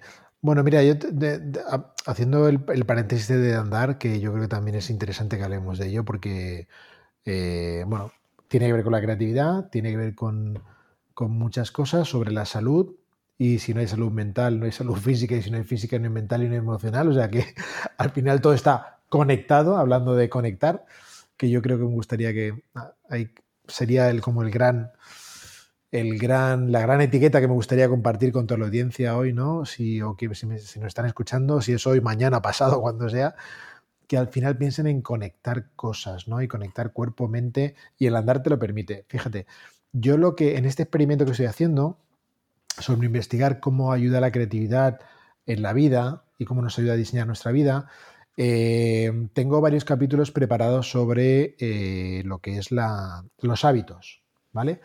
Entonces, bueno, yo creo en los hábitos y sé que, sé que existen, pero quería crear un hábito desde cero. Quería experimentarlo. Quería experimentarlo para poder hablar con él. Y si tenía que hablar con alguien, oye, pues mira, tienes que generarte el hábito de ser creativo. Pues claro, no, tenía que experimentarlo para poder hablar y, con cabeza y con seriedad. ¿no? Entonces dije, hace cosa de dos veranos, puede ser. Eh, me planteé hacer un hábito público además, que está en las redes. Dije, mira, voy a ir a salir a andar todos los días. Vivo en Alboraya. Tengo el estudio en, el, en Valencia, como sabes, pero vivo en Alboraya al lado de la playa, cerca. Y entonces dije, mira, voy a ir todos los días, me voy a proponer 30 días para ver si puedo generar un hábito, a ver qué pasa. Porque yo te digo, antes de esto no salía, vamos, era el deporte y yo, pues vamos, cuanto más lejos mejor. en general. ¿Deporte? ¿qué? Deporte. esa no sé, no sé. De verdad, era, o sea, era de esos que tenían esa creencia que, que perdía el tiempo para mí era perder el tiempo, ¿eh? y lo digo aquí públicamente. Hacer deporte era perder el tiempo porque estaba mm, perdiendo el tiempo. De hecho, me ponía a nadar, ¿no? A hacer cosas así blandas y me ponía nerviosísimo porque decía, estoy perdiendo el tiempo y me salía a la piscina, cosas de esas, ¿no? Decía, ¿qué, hago que no estoy trabajando, que no estoy pensando, que no estoy dibujando, ¿no? En fin. Entonces dije, bueno, pues voy a ponerme este reto y voy a, voy a salir todos los días con la idea de plantearme un reto de verdad, es decir, planearlo, ¿eh? No es decir, voy a salir todos los días, sino, vale, lo voy, voy a ir a la playa y le voy a poner hasta un nombre, voy a designar y le voy a decir que se llama, lo voy a etiquetar como Buenos Días Mediterráneo, entonces todos los días voy a ir a la playa, todo esto para que, en plan reto, ¿eh? como se hace un hábito de verdad. Me voy a ir todos los días a caminar a la playa, llueve, truene, si veo que no lo consigo como un hábito, pues volveré otra vez a repetir los 30 días, cuando vaya a la playa tengo que hacer una foto, comentarla y compartirla con el público, ¿no? Un poco todo, construir todo ese concepto, planear para que no se quede en algo como apuntar más gimnasio, ¿no? Que bueno, que luego lo cumplimos porque nos apuntamos, pero luego no vamos. o sea, que ese reto también lo conseguimos. Eh, yo era de esos. Entonces me puse a hacerlo, me pareció súper creativa la manera de hacerlo porque compartió la gente eh, ir a andar todos los días me pareció estupendo, se me abrió la mente de una manera radical y de verdad no solo eh, conseguí hacerlo, me lo pasé súper bien de algo que iba, creía que iba a ser súper aburrido, que era andar todos los días por el mismo sitio. O sea, se me abrió la mente de una manera escandalosa. Lo hago todos los días, ahora lo hago todos los días. Si no voy a la playa, me voy andando al estudio de Alborá de Valencia, me tiro una hora y cuarto andando para llegar al estudio. O sea, imagínate cuando hago eso y que ir al centro, es que ni me lo planteo, son 15 minutos. Es que ¿para qué voy a coger la moto? Si ya voy andando del estudio a casa en una hora. Y te digo, abierto un portal mental increíble solo por el concepto este del hábito. O sea que eh, ahora recomiendo dos cosas, que conectemos con los hábitos y que conectemos con andar. es eh, porque dicen que ¿no? Que es lo de los 21 días, creo que es, ¿no? Sí, yo hice 30, ¿eh? Bueno, yo lo que había oído, sí, eh, pero que a partir de 21 días el, acoges el hábito, es, lo que he oído, ¿no? No lo he probado, ¿eh? no he hecho ningún experimento de voy a probar 21 días o, 25 mm. a, hacer un hábito y cogerlo, no, lo he experimentado. Pues yo te lo, recomiendo, ¿eh? pero, pero, pero planeado, ¿eh? No, un hábito planeado, me refiero, no es voy a hacer 25 días ejercicio, no, no, o sea, mm, algo sólido y con compromiso, ¿eh? Y ahí es donde está el compromiso, ¿no? El planearte que tengas que hacer como varios hitos, ¿no? No es voy a andar todos los días, ¿no? Porque al final, si lo, planeas de esa manera, con varios compromisos, eh, tienes muchos puntos por los que no flaquear. Que eso, por ejemplo, en las empresas nos pasa, ¿no? Y cuando hacemos una estrategia y pegando el bandazo ahora al otro lado, si, si la gente se marea, que me disculpe, pero así tengo la cabeza. de, esto, los rockles van de. pues eso, yéndome al mundo de la empresa pasa igual que, la planificación de un hábito. Eh, la gente hace una estrategia, pero no se planifica o no tiene el compromiso real de todos los pasos. Entonces, si no tiene el compromiso real, pues luego se queda en ese, en ese 90% de empresas que no realizan su estrategia, porque de las que todas hay una estadística que dice que hay un, entre un 10 y un 15% de las empresas que diseñan una estrategia que la cumplen. Pero yo creo que está ahí, en el que no se comprometen con cada uno de los pasos, o a lo mejor con cuatro grandes pasos, ¿no? Para la estrategia. Al final dicen, sí, tengo que hacer una estrategia y tengo que hacer esto, ya, pero ¿dónde está el compromiso? Y en el hábito que yo me creé tenía esos compromisos, ¿no? Primero el compromiso mío, de andar, de levantarme. El compromiso de darle buenos días al mar, ¿vale? O sea, que es, parece una tontería, pero es un compromiso muy interesante decirle buenos días, mar, es como agradecer al sol, algo, ¿no? Ostras, es que quiero ir allí porque tengo que ir allí, a la orilla del mar, a decirle buenos días, mar. Buenos días, Mediterráneo. Y luego la idea de compartirla, ¿no? Entonces, esos tres puntos, y hacer la foto. Muchas veces era, el día que no me apetecía, ostras, que tengo que hacer una foto. Cago en la mar pues tengo que hacerlo. Otro día que no me apetecía, jolín, es que me he comprometido con el mar, que te, prometo que parece algo así eh, pero al final es como que conceptual, tú- pero es un compromiso, es un compromiso. Es como, exacto, es como, Hmm. lo estoy viendo como que tú te has comprometido contigo mismo Claro. y si no lo haces te estás fallando a ti mismo. Eso es, Entonces, esa es la idea. Hay un en que dices, eh, no me voy a fallar a mí mismo. Eso es. Y tengo como muchos, tengo una serie de compromisos importantes que no, no puedo fallar en todos. Pero bueno, que lo recomiendo, ¿eh? Reco- Recomiendo hacer un hábito saludable, por supuesto, que sí es andar fenomenal. Si es actuar con creatividad, ya ni te cuento. Y. Y. Sobre todo, eh, lo que has dicho, ¿no? Que decías, dice, yo hacía deporte, eh, para ti hacer deporte era como, era perder el Perder el tiempo. tiempo, no literalmente, literalmente. Y, y- pero al final una de las par- una de las cosas importantes en el mundo del, del coco, ¿no? De la creatividad o cada persona también a lo mejor lo, lo- lo ubicará de una manera, ¿no? Pero en el mundo de las ideas, de la creatividad, es que tienes que también saber eh, darle oxígeno al cerebro. ¿no? Y, y muchas veces la manera de darle oxígeno es hacer algo que está fuera de lo que estarías haciendo. ¿no? Claro. En ese caso, el- por eso el deporte es tan bueno, ¿no? Porque Claro. Además te, te da un punto muchas veces de...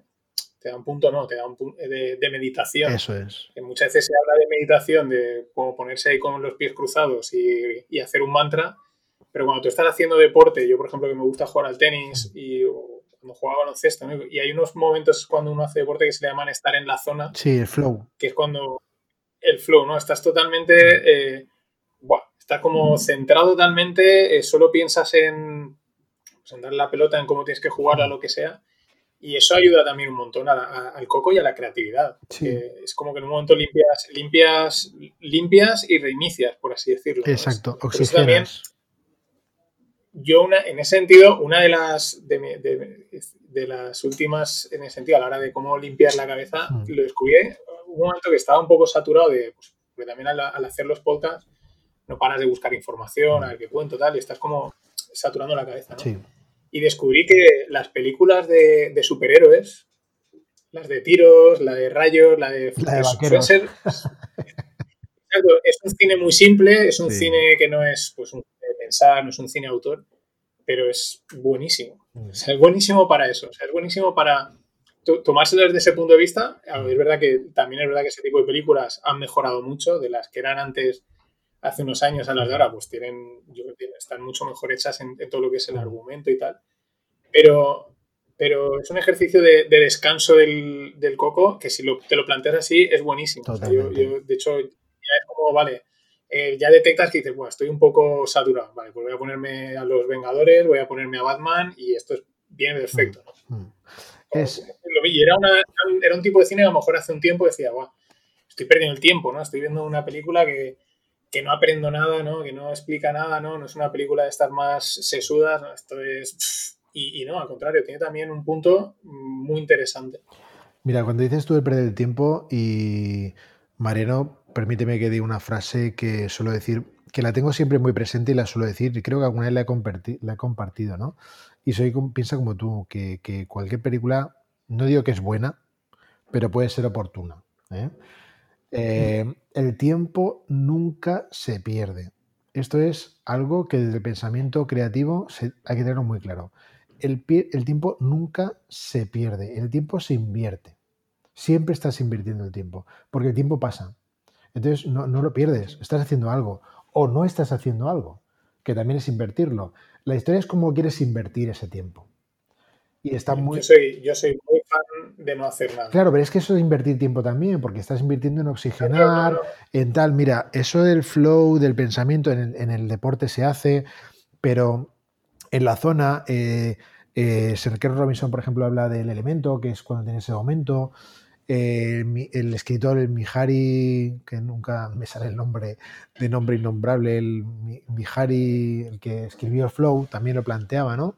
Eh, nosotros necesitamos momentos de atención plena, que esa atención plena es distinta a lo que se supone etiqueta a la gente, ¿no? Como meditar, de no estar pensando, ¿no? Es de, de, de tener tu mente abierta con tantas cosas que estés dejando, no es que estés dejando de pensar, pero que estés dejando, lo que no tienes que estar, estás en... bot- A ver, No momentos... estás dirigiendo el pensamiento. Exacto, de no embotellar tu mente. Exacto, tú lo que estás es, cuando estás en, o sea, simplemente eh, vienen las ideas, los pensamientos, pero tú no, los estás controlando en el sentido de que no estás pensando en A, sino que dejas que vengan las letras, ¿no? Pues, pues, por ejemplo, cogiendo la metáfora del, abecedario, pues, en vez de estar pensando en A, no, pues ahora ha aparecido una D y ahora ha aparecido una E y ahora es una Z mayúscula y van y vienen. Y de ahí, digamos, eh, algunas se quedan, otras no, y pues ahí es donde sacas la chicha. Eso es. Metafóricamente hablando, permite que te haga otra metáfora, es como el, flujo sanguíneo, ¿vale? la sangre tiene que correr.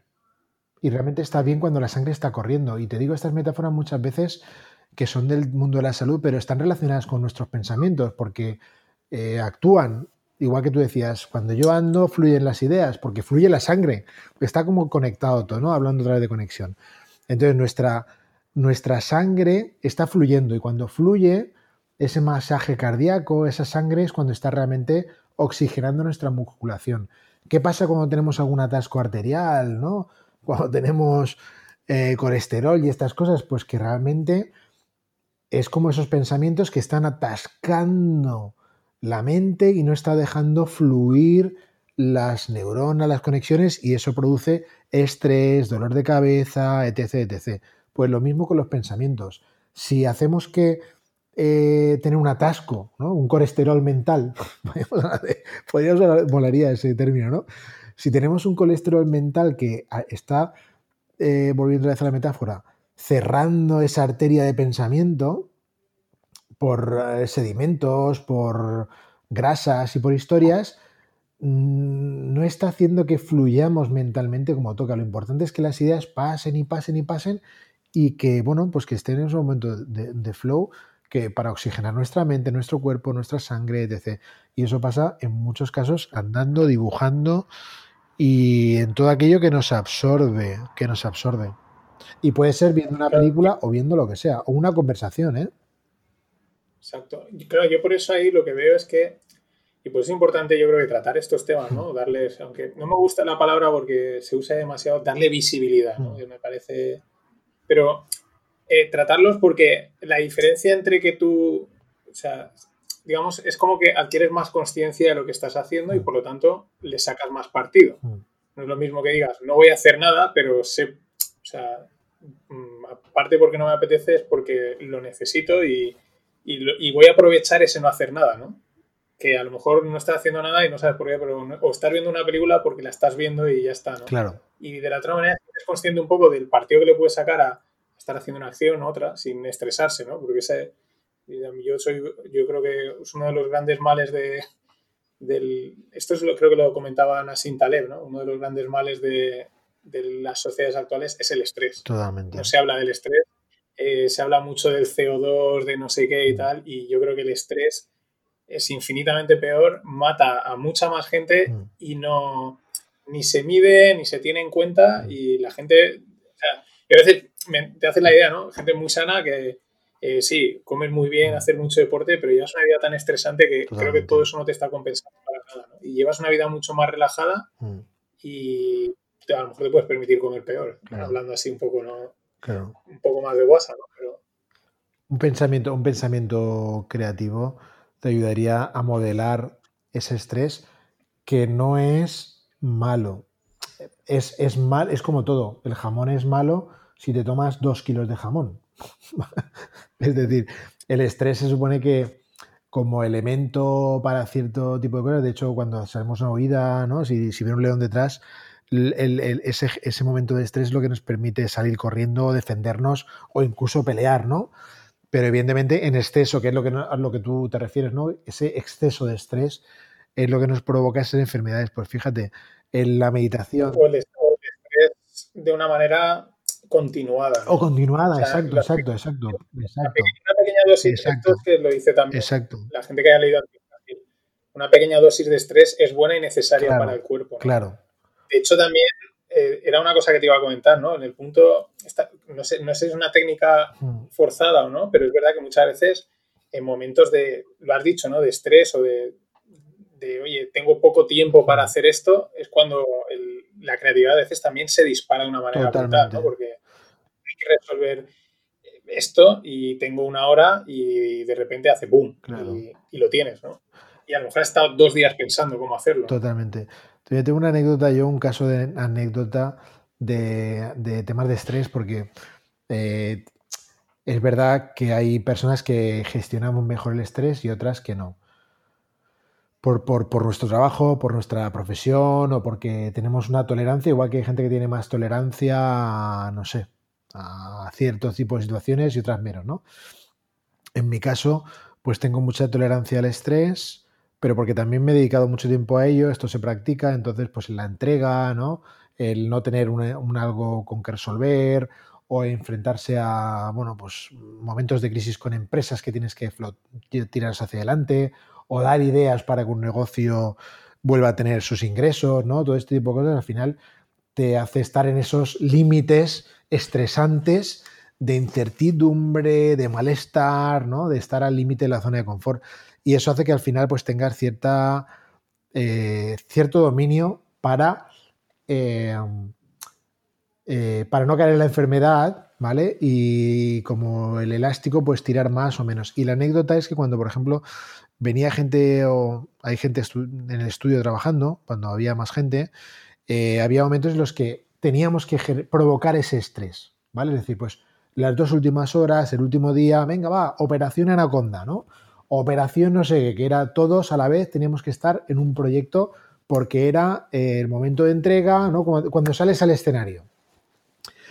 Lo interesante es que la gente que entraba nueva al estudio eh, y ya había pasado ese momento, los que ya llevábamos tiempo, en mi caso, por ejemplo, y otros compañeros, pues pasaba esa operación, ¿eh? operación Anaconda.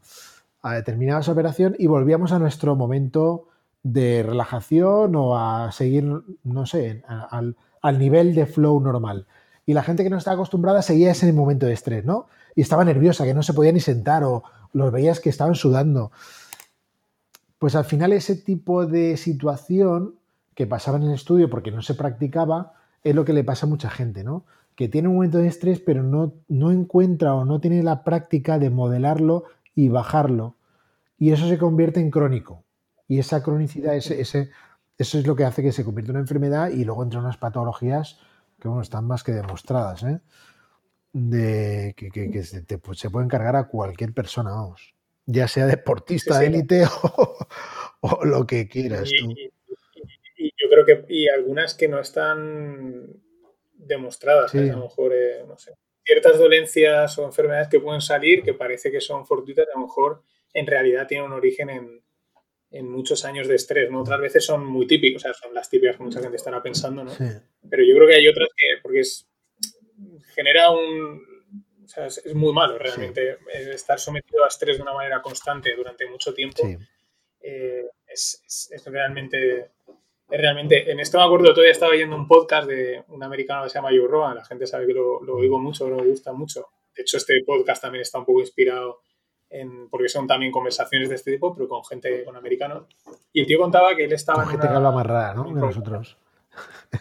¿Eh? Con gente que habla más raro, más raro que nosotros, ¿verdad? Sí, sí, o sea, bueno, ahí ya lleva mucho cómico, sí, sí, ahí hablan, sí, pero de, eso, de cualquier cosa. Y pero me hacía gracia esto porque también comentaba el tema de que él Hubo una época que trabajó en un programa de radio, algo así que se llamaba News Radio, Newsroom o algo así, y decía que los guionistas eh, se esperaban hasta las 2 de la mañana o algo así para empezar a trabajar.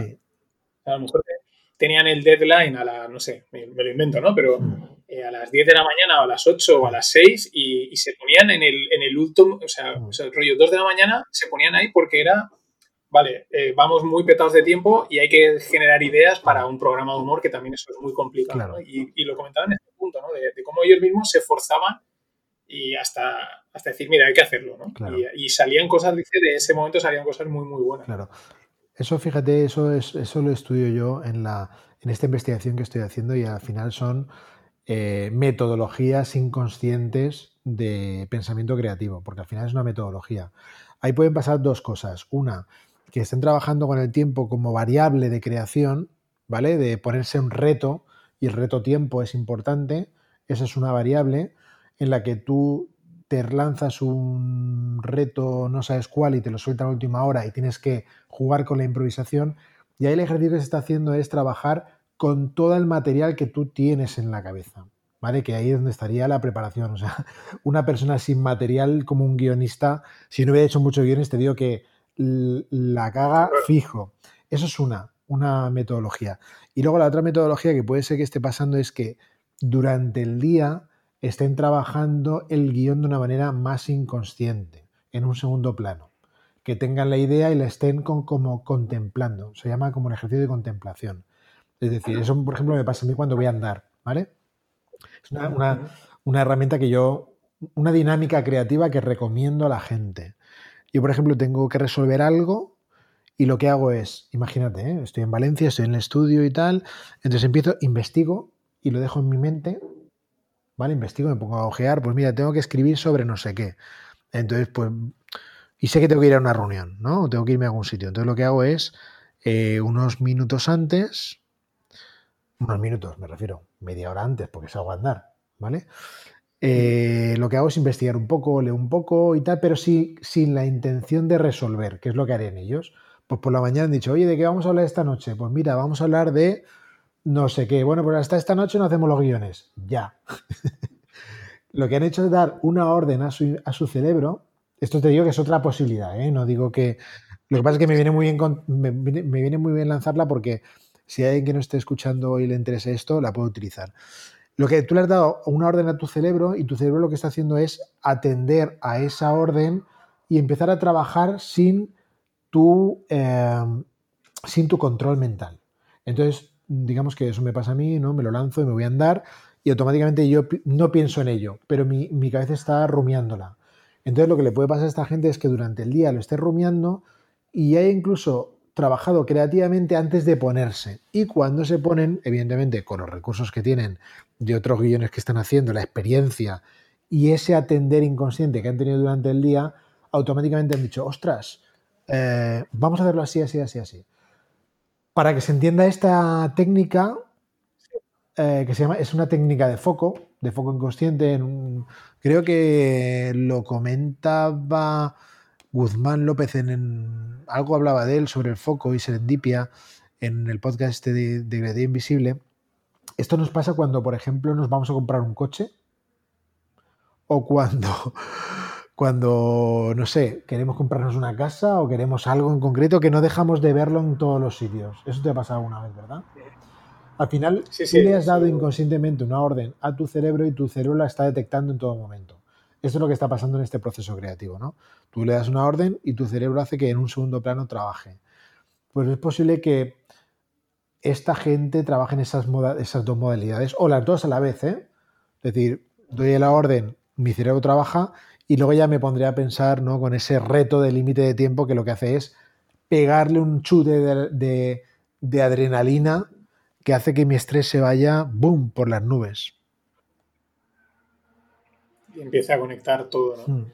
Yo, he yo he hecho, el año pasado hice, este año ha sido una pena porque por todo esto no se ha hecho, pero me apunté así de última hora un hackathon de, de, innovación empresarial, ¿no? Hmm. Era, y aparte, o sea, estaba un poco más fuera de la parte más... Porque normalmente los hackatones se hacen para gente de, programación, ¿no? Que nacen, oye, vamos a desarrollar una aplicación en 24 horas, tal. Pero este estaba más de soluciones empresariales. Estaba muy bien porque lo organizaban aquí una, una fundación del Politécnico de Valencia.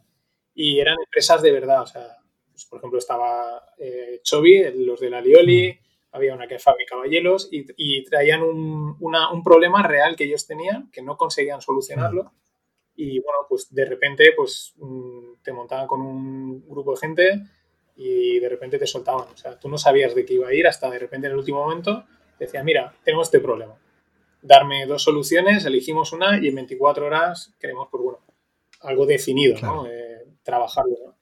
Y, es verdad que es impresionante. O sea, mm, independientemente de que hay gente con la que a lo mejor en el grupo que te ha tocado pues no fluye y tal, porque no sabes quién es, pero la verdad es que 24 horas más tarde dices, ostras, eh, mm, joder, lo que ha salido, ¿no? Mm, no pensaba que podíamos llegar a, este tipo de ideas, a este tipo de conclusiones, incluso alguna idea bastante buena y bastante potente. Totalmente. Eso está.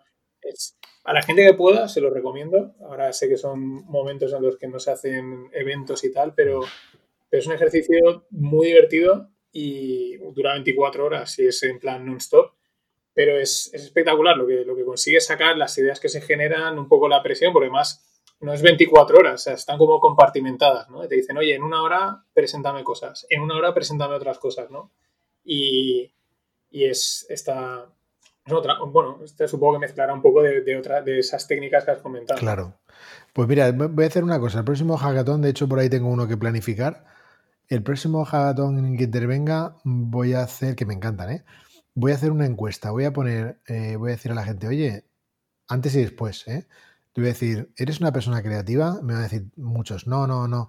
Termina el hackathon y diré, ¿eres una persona creativa? A ver qué me dicen. Porque eso es creatividad pura y dura.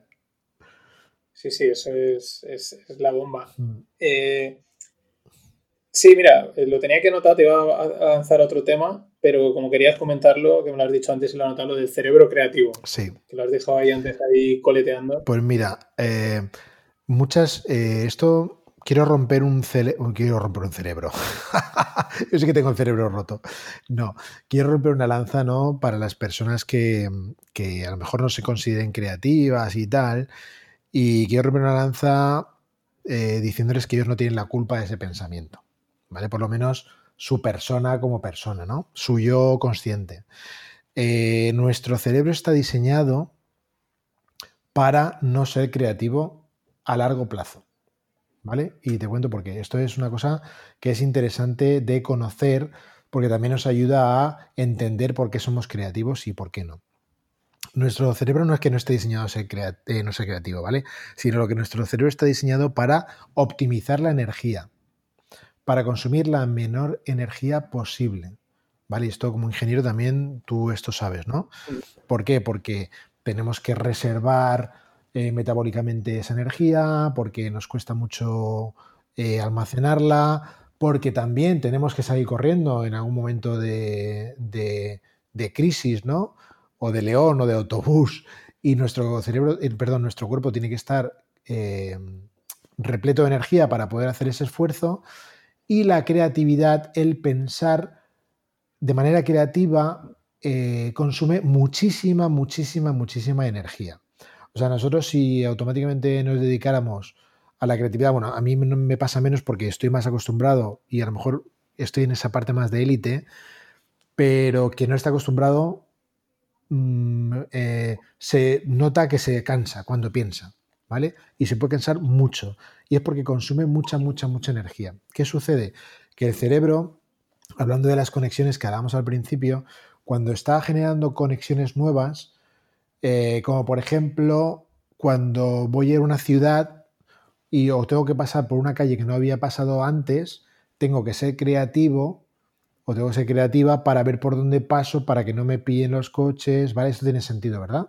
Entonces, las primeras veces que paso por esa calle, suelo ser creativo, porque empiezo a pensar si paso por aquí, si no paso por allí, pero cuando ya he pasado varias veces, nuestro cerebro ha generado ya esos puentes mentales, esos patrones de pensamiento que ya no son creativos porque ya no son nuevos y lo que hace es consolidarlos. Y cuando vas a pasar por esa calle, como ya conoce que tú has generado unas conexiones para identificar por dónde tienes que pasar, tu cerebro te va a decir, no, no, pasa por donde pasas siempre. Porque si buscas una alternativa, me vas a, me vas a hacer consumir más energía y la tengo que reservar. Y ya que sabes que estás por aquí y está bien, pues no te metas en ningún fregado porque me vas a hacer consumir más energía de la que hemos consumido. Entonces, eso en nuestro día a día, lo que hablamos, zona de confort, ¿no? que tampoco es que me guste mucho, pero, pero está por ahí, es porque nuestro cerebro está buscando en todo momento esas situaciones donde no tengas que pensar, donde no tengas que ser creativo, para no consumir energía o consumir la menos posible, por optimizar, porque somos una máquina nuestro cuerpo es una máquina perfecta, ¿vale? En ese sentido. Ecológica también. Y claro, ahí siempre hay una pelea con el pensamiento, la creatividad y nuestro cuerpo. ¿Para qué voy a ser creativo si lo voy a hacer, si haciéndolo por aquí ya sé que lo puedo resolver? Claro, eso es lo que te dice tu cerebro. Lo que pasa es que hacerlo así no te permite conseguir ni nuevas cosas, ni tener cierta práctica cuando tengas que salir corriendo, como decíamos. Y eso es una cosa que tenemos que tener clara, ¿no? que es como hacer deporte. Si hacemos deporte, consumimos. hay que esforzarse y el esforzarse, nuestro cuerpo no se quiere, eh, está, está diseñado para no esforzarse, pero por eso, ¿no? Para, porque es un, un consumo importante de energía. Y el pensamiento pasa igual. Una vez tenemos hechas las conexiones, pues por eso no antiguamente decía, no es que el, ser humano cuando es adulto ya no es creativo. No, no. Lo que pasa es que lo que no quiere es consumir. no quiere consumir energía, pero es igual de creativo cuando es. Bueno, no, no igual de creativo, pero también es creativo, ¿no? Lo que pasa es que evidentemente nuestro cerebro se acostumbra a ir por los mismos sitios, los mismos atajos, no probar cosas nuevas. Eso le hace no salir de la zona de confort y vivir una vida plena, entre comillas. Lo que pasa es que vienen situaciones como la que estamos viendo ahora y aquellas personas que no han tenido esa agilidad mental, pues se pegan, vuelvo a decir, unos ostiones impresionantes. Les, se sale el tirón este del gemelo cuando van a correr, hmm. cuando pierden el autobús. Supongo que alguien que me escuche que lo, habrá notado alguna vez ese tirón. Pues, por favor, también comentarios. ¿no? Quiero, saber la gente que ha ido corriendo al autobús y le ha dado un tirón. Por favor. Pero aparte es que, bueno, ahí eh, lo que estás comentando es, no sé si lo has leído, el, a mí me, es un libro pesadete, pero yo, bueno, aparte, según, según, quién, según quién te dice es un pesado, a mí no me pareció el de piensa rápido, piensa despacio. es, es, muy bueno. Es, muy bueno. Es muy bueno porque explica eso, explica cómo el, el, el, pensamiento rápido y el pensamiento lento. Creo que hay algún resumen por ahí, ¿eh? creo que hay algún resumen por ahí, libro resumen, por si, por si alguien quiere hacer atajos. Exacto. Y, pues, y eso, ¿no? Que el, ser humano somos perezosos y siempre vamos al pensamiento uno, que es el o rápido, que es el instintivo, el, instintivo, que no me salía la palabra, y el otro nos cansa, el uff, el uff, tengo que pensar esto, tengo que tal, y tendemos a ir a, a, ese, ¿no? A, esa parte no creativa, a quedarnos ahí más acomodados. Mm. Por y por, como decías, ¿no? Podríamos decir también un poco que eh, yo me acuerdo hace, esto es que es una anécdota, ¿no? De cuando jugaba baloncesto, me acuerdo, el padre de un amigo que era un tío muy guasón, ¿no? Y había un chico del equipo que era, un poco cabra loca, ¿no? Mm. Y me acuerdo una vez que decían, es que fulanito dice, es que no tiene conocimiento. Y este hombre, que era muy socarrón, decía, no, no, lo tiene completo. Lo que pasa es que no lo gasta. y lo decía valenciano, o sea, el tesan ser, pero es que no el gasta, ¿no? Y, y, esto es un poco lo mismo, es decir, la creatividad está ahí, lo que pasa es que si no la gastas, claro. ¿no? O sea, si no, si no le das uso y, no le y como estábamos viendo, tampoco es algo que si, no la has gastado, no pretendas mañana que te fluya totalmente la creatividad, te fluya la creatividad. Es un proceso de poco a poco, utilizando pues eso. Bueno, primero intentándolo y luego ya pues con técnicas o con con, diferentes cosas que te puedan ocurrir. Yo, por ejemplo, también participé el año pasado en unos cursos y eran varias de estas de, visual thinking. Sí, de, sí visual thinking, design thinking, sí, metodología de pensamiento creativo. Mm. Exacto, y la verdad es que no, llegas ahí, bueno, pues voy a hacerlo a ver esto de qué va, ¿no? Muy escéptico, o sea, no escéptico, sino que no has dicho, y yo no sé si esto será humo por, porque, bueno, es para vender el curso era un curso gratis, pero está la, gente muy buena, o realmente eh, tiene algo, ¿no? Y, no, no, cuando lo haces hay momentos que dices, ostras, pues, joder, eh, he empezado a poner aquí en un post-it ideas tontas, además, una, de las, una de las cosas que nos decían los chicos era eh, decir cualquier idea que os venga, aunque sea muy loca, mm. y os parezca una tontería, ponerla, ¿no? Pero al final lo curioso era cómo transformabas de una idea absurda, ¿no? Mm. Como, yo qué sé, eh, del mundo de Internet y tal, pero una cosa muy absurda, eh, oye, pues de aquí esto se puede sacar y esto acabas encontrando algo que tenía sentido. Totalmente. Y ahí no sé si has hecho también, que ese también, ese me, me moló mucho, el, el, Lego Serious Play. Es muy chulo, sí. O sea, o sea, lo mismo, llegué diciendo, bueno, a ver esta, esta historia que se alimenta ahora, ¿de qué va, no? Y, y me pareció espectacular porque era un poco lo que estábamos comentando, ¿no? De que está todo conectado, ¿no? Como te, dicen con, juguetes de Lego, por ejemplo, en, nuestro caso, como era del mundo de Internet, era, bueno, hacer una web. Sí, sí, sí, sí. sí. ¿Y cómo, cómo? Y, claro. y dice, bueno, pues voy a empezar a, no sé, lo que te viene a la mente lo vas plasmando ahí en, con los Legos. Claro. Pero cuando acabas lo miras y dices, ostras, pues como que tiene sentido. ¿no? O sea, es como, le, tiene, has plasmado el pensamiento en algo físico y con volumen, pero súper interesante. O sea, la gente que, tenga la oportunidad o si en alguna empresa se pueden permitir contratar esos talleres, de verdad, sí. Eh, ayuda mucho por lo menos a abrir la mente. Luego, Totalmente.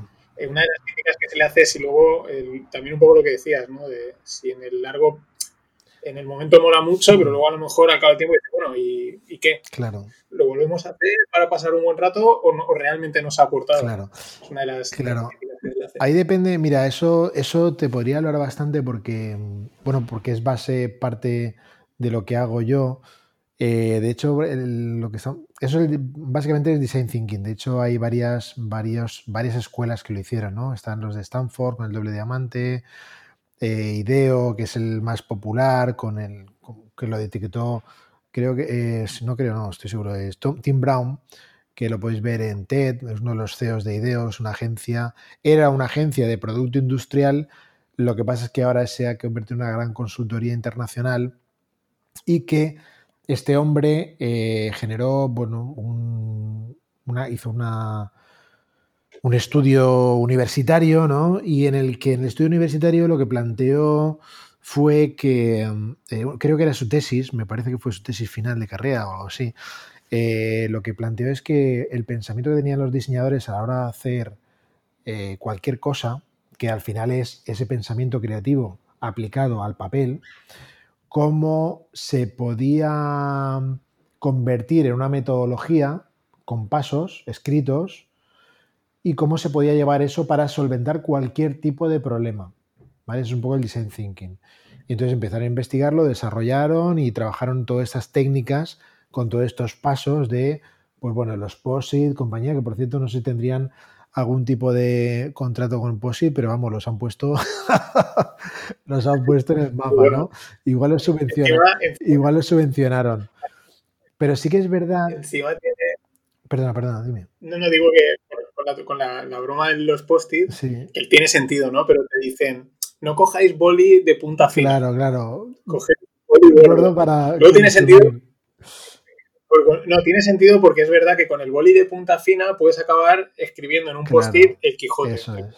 Y la idea es que solo puedas apuntar dos, tres palabras, frases muy concretas, ¿no? Pero es verdad que ayuda al consumo de post-it de una manera exponencial. Sí, bueno, menos mal que eso ya se ha solucionado, ¿eh? Eso ya se ha solucionado. Pero bueno, lo que te decía que al final son, eh, son, son unas metodologías que hay un montón y están en muchos planos. Es, estas metodologías las tienes para crear entrevistas, para hacer estudios de mercado, para hacer brainstorming, que las que conocemos son sobre todo las de brainstorming, ¿vale? Pero están para generar eh, las propias preguntas a las respuestas, ¿vale? O sea, lo que es metodología de identificar. Las hay evidentemente para prototipar. Bueno, hay una serie de en todas las fases de ejercicios de esto, lo que pasa es que las más eh, conocidas son las de brainstorming, que se utilizan sobre todo para formación y, como tú dices, para hacer un juego que luego hay que ver cómo se desarrollan, pero es más serio. Lo que sí que es verdad es que ese tipo de metodologías te permiten eh, cosificar o aterrizar el pensamiento grupal y documentarlo, que eso antes no se hacía, ¿vale? Porque antes era, vamos a hacer un brainstorming, nos sentamos, no había ni guion, ni había nada y al final habías perdido el tiempo. Ahí sí que lo perdías, no lo invertías, no, que va, seguías invirtiéndolo. Pero es ver, estas metodologías te permiten a eso. Todo depende quién te la dé. quién te la dé. Claro, y a mí me gustó también porque me di cuenta, hmm. no solo en la generación de ideas hmm. y, y, luego sacar, no generar, o sea, incluso partiendo de generar ideas locas, hmm. mm, luego sacar ideas buenas, pero también al proceso final me gustaba porque te ayudaban a estructurar las ideas, ¿no? a darles prioridad, porque al final, eh, a la hora de, de, hacer algo, y por ejemplo en el mundo de Internet, pues en una web puedes hacer mil cosas. Claro eh, no puedes hacerlas todas. Y te ayuda también un poco, en el mismo proceso, entendías qué idea era más prioritaria que otra, eh, cuál tenías que darle más, más importancia y te ayudaba un poco pues eso, a centrar el trabajo, ¿no? a no dispersarte. Mm. Estaba, es, claro. Está muy bien. Tú como ingeniero lo tienes cerca porque es, es, muy... Es un primo cercano al pensamiento ingenieril, ¿no? Y cómo, cómo planteáis cosas. De hecho, por ejemplo, está la metodología ágil, que es muy parecido a eso. Bueno, tiene otras eh, opciones, pero a nivel de programación se utiliza mucho y tal. Y está muy relacionado con el pensamiento de designar algo, ¿no? De, darle forma darle forma a algo. Tú imagínate cuando metes ahí, como he hecho yo, eh, talleres de este tipo con gente que se dedica a la medicina o con gente que se dedica a la administración, que inicialmente mm, dicen, o usuarios eh, puros y duros que hacen cualquier otra cosa, que inicialmente cuando van ahí dicen, ¿qué me estás contando? Que me ponga yo a pensar en qué, que me cuesta la vida, y luego salen sorprendidos porque lo ven como algo mágico, ¿no? Como, ostras, ¿cómo puede ser que, que nos hemos sentado aquí cinco o seis y de repente ha salido un documento con 10 puntos a actuar, con prioridades, como tú dices, y con pasos súper claros de qué tengo que hacer. Ahora solo me falta hacerlo. Pues mira, yo esto lo estoy haciendo ahora con el... Lo mismo, tengo algunas... Estoy desarrollando plantillas para hacer eso con, la, con el desarrollo personal, con la creatividad personal. que eh, Porque es lo mismo, al final es el mismo ejercicio, pero es un ejercicio más de, de cómo desarrollarte tú personalmente y cómo diseñarte, ¿no? Volviéndolo a diseñar tu vida. Pues es lo mismo. Tú te planteas unos retos, tienes unas cosas. Es más complicado, evidentemente, porque tienes que, tienes que atreverte a hacer una, una investigación personal, pero hay gente que está preparada ¿eh? y hay gente que quiere, empieza a querer. Sí, sí, yo, o sea, bueno, yo ahí lo digo también, yo una, estoy ahí trabajando yo desde, desde mi, hmm digamos, eh, no conocimiento, ¿no? Pero sí que estoy, porque veo esa parte también, conectarla con el mundo de las finanzas y la inversión, ¿no? De al final, eh, tú, vale, es lo que yo digo, trabajas, ganas tu dinero, gastas los gastos que tienes, ahorras, y todo el mundo quiere hacer algo con ese ahorro. Claro. Al final. Muchas veces, eh, y hay, hay muchas opciones, ¿no? Claro. Pero al final, la, la visión que hay actual es como eh, dime dónde tengo que meter el dinero para ganar, para o sea, dónde tengo que invertir, dónde tengo que hacer para ganar dinero, ¿no? Y te das cuenta cuando estás en este proceso, digamos, de investigación que yo voy haciendo por mi cuenta, claro. que o pones orden en el resto de tu vida y tienes un, digamos, o encuentras un propósito a la hora de, Muy bien. de pues, para qué eh, para qué, digamos, te, casas o vas a tener hijos. O sea, si no pones un poco de orden en eso, en tanto pasado, presente, futuro, mm. Eh, lo que la inversión que hagas no te va a valer de nada, porque la inversión también es una cosa que es, es una cosa de largo plazo, no es cortoplacista y, y, tiene que ir en consonancia con eso, ¿no? Y ahí yo también, digamos, estoy diciendo a mi, a mi, en mi sentido, a mi, a mi forma, ¿no? Pues voy ahí como buscando ideas, buscando para, para, intentar conectar esos dos mundos, porque creo que son, son importantes. Sobre todo porque este verano lo, lo, lo sorteé Luego te pasaré el, el enlace. Hay un curso de, de Jordan Peterson que se llama Self-Authoring Program, en el que lo que hace es eso. O sea, son, nada, está en web y son, bueno, vale 29 dólares, pero te pregunta, tiene tres bloques, pasado, presente y futuro. Muy bien. Y en cada bloque te hace una serie de preguntas. Y es un curso que te haces para ti mismo, ¿no? Y, y las preguntas tú las tienes que reinar, tienes que escribir pero te ayudan a hacer ese proceso que tú dices que no es fácil. ¿eh? Él mismo lo dice, ¿no? Y no es fácil, ¿eh? o sea, cuesta hacerlo. Incluso lo que recomienda es hazlo una primera vez, aunque no lo rellenes todo bien, y ya lo harás varias veces. Claro. Y te, pues eso, investigues un poco en tu pasado, en tu presente y un poco en tu futuro. Y parece que no. O sea, esa cosa tan que parece sencilla ayuda a poner mucho orden y mucha estructura. Totalmente. En el momento, ¿no? Luego hay que ser, es lo mismo. Mm, si lo haces solo una vez, yo creo que no vale para nada o te puede valer en ese momento. Claro. Pero si al cabo del tiempo lo vuelves a hacer, eso lo, os lo contaré a la gente el año que viene cuando lo, lo rehaga. Claro. Eh, creo que ayuda mucho. Y ahí es donde yo estoy también. Claro. Pues mira, ese, ahora que dices tú de rehacer es otro de esos puntos de la, del pensamiento creativo que también está el design thinking, que es el tema de iterar, prototipar e iterar. O sea, tú cada vez que la primera vez que lo haces estás prototipando, pero tienes que iterar otra vez el proyecto para volver otra vez a, muy de innovación y muy de ingeniería también, ¿eh? muy de concepto de ingeniería, de volver a hacerlo o repetirlo para poder sacarle, optimizarle, sacar cosas nuevas o evolucionarlo, porque muchas veces lo que escribimos por primera vez eh, tiene que ver con una realidad que no es la realidad del siguiente momento, ¿no? Porque eso también nos pasa. Eso en las empresas yo siempre cuando hablo con alguien que tiene una sociedad se lo, se lo lanzo, ¿no? Con el propósito o los valores. Una empresa, cuando hablamos de identidad de empresa, ¿no? De designar, no hablo de la marquita, Te hablo de lo que representa una marca, cuál es el posicionamiento, qué quiere transmitir, cuál es el propósito también, ¿no? De eso. Y al final, el propósito de la empresa es la suma de los propósitos de las personas y de los valores de las personas. Y si las personas no tienen propósito, esa sociedad está coja, porque no sabe hacia dónde va, porque si es la suma de los propósitos de esas personas, pues imagínate.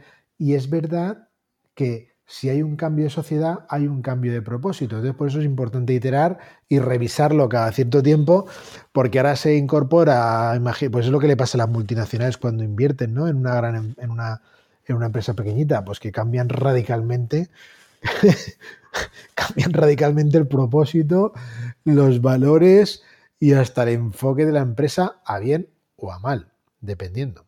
Sí, Sí, sí, eso es así. Eso, las empresas cambian, mm. y, pero luego, porque cambia el entorno. Entonces hay que estar ahí haciendo un trabajo que yo creo que es costoso de, revisión de revisión constante, ¿no? De, ese tipo de cosas quizás tan abstractas, pero que cuando te metes te das cuenta de la importancia que tienen. Muchas veces parecerlo, pero no, pero, pero que tiene una importancia enorme. Eh, Rafa, eh, este es el otro tema que ya se, me, se, está quedando ahí, el, porque otra de las cosas que descubrí con Rafa y él, y él trataba, y no lo trata mucha gente, es el tema del ¿no? multitasking, por así decirlo, o varios intereses, ¿no? en contra, en contra de la tendencia ¿no? actual. Eh, es la primera persona que de repente ya decía, no, que no pasa nada, que, que se puede, que esto por lo mismo, hay que controlarlo y si te apetece hacer varias cosas, hazlas, ¿no? Cuando la tendencia actual es especialízate, eh, céntrate, haz solo esto, olvídate de todo.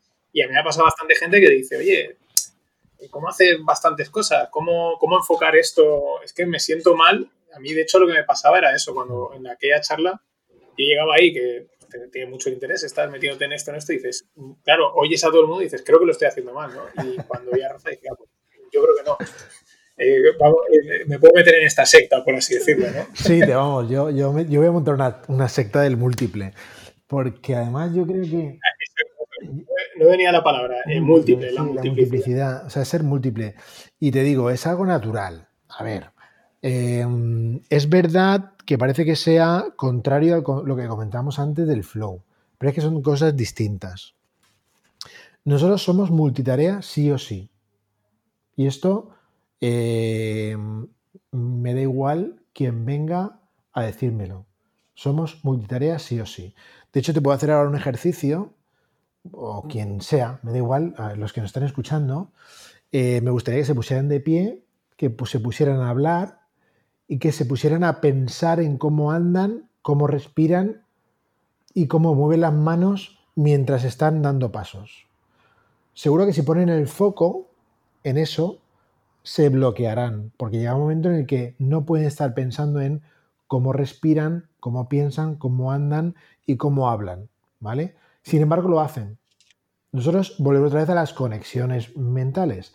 Nuestro cerebro lo tenemos diseñado y vamos haciendo conexiones para poder hacer ciertas tareas al mismo tiempo, que es lo que nosotros entendemos muchas veces por multitarea. Ahora bien, tenemos una cultura del foco, de vivir en las ciudades, y de especialización. Y eso lo que hace es decir, no, es que si tú te quieres especializar, tienes que poder centrarte en algo y hacerlo estupendamente. Vale, pero yo te digo, estamos hablando de foco, de multitarea o de atención. Porque si hablamos de atención, que es aquí donde está la historia, no es lo mismo la multitarea que, haces, que hacemos en la ciudad o dentro de casa, que seguro que hacemos multitarea, ¿eh? Seguro o la que nos vamos al campo o nos vamos al mar. ¿Tú que te gusta la vela? Tú dime si en la vela no haces multitarea. No, sí, o sea, es... Es decir, ¿qué estás haciendo? ¿Qué, eres? ¿Estás en un barco que solo coges un, cabo y lo atas? No.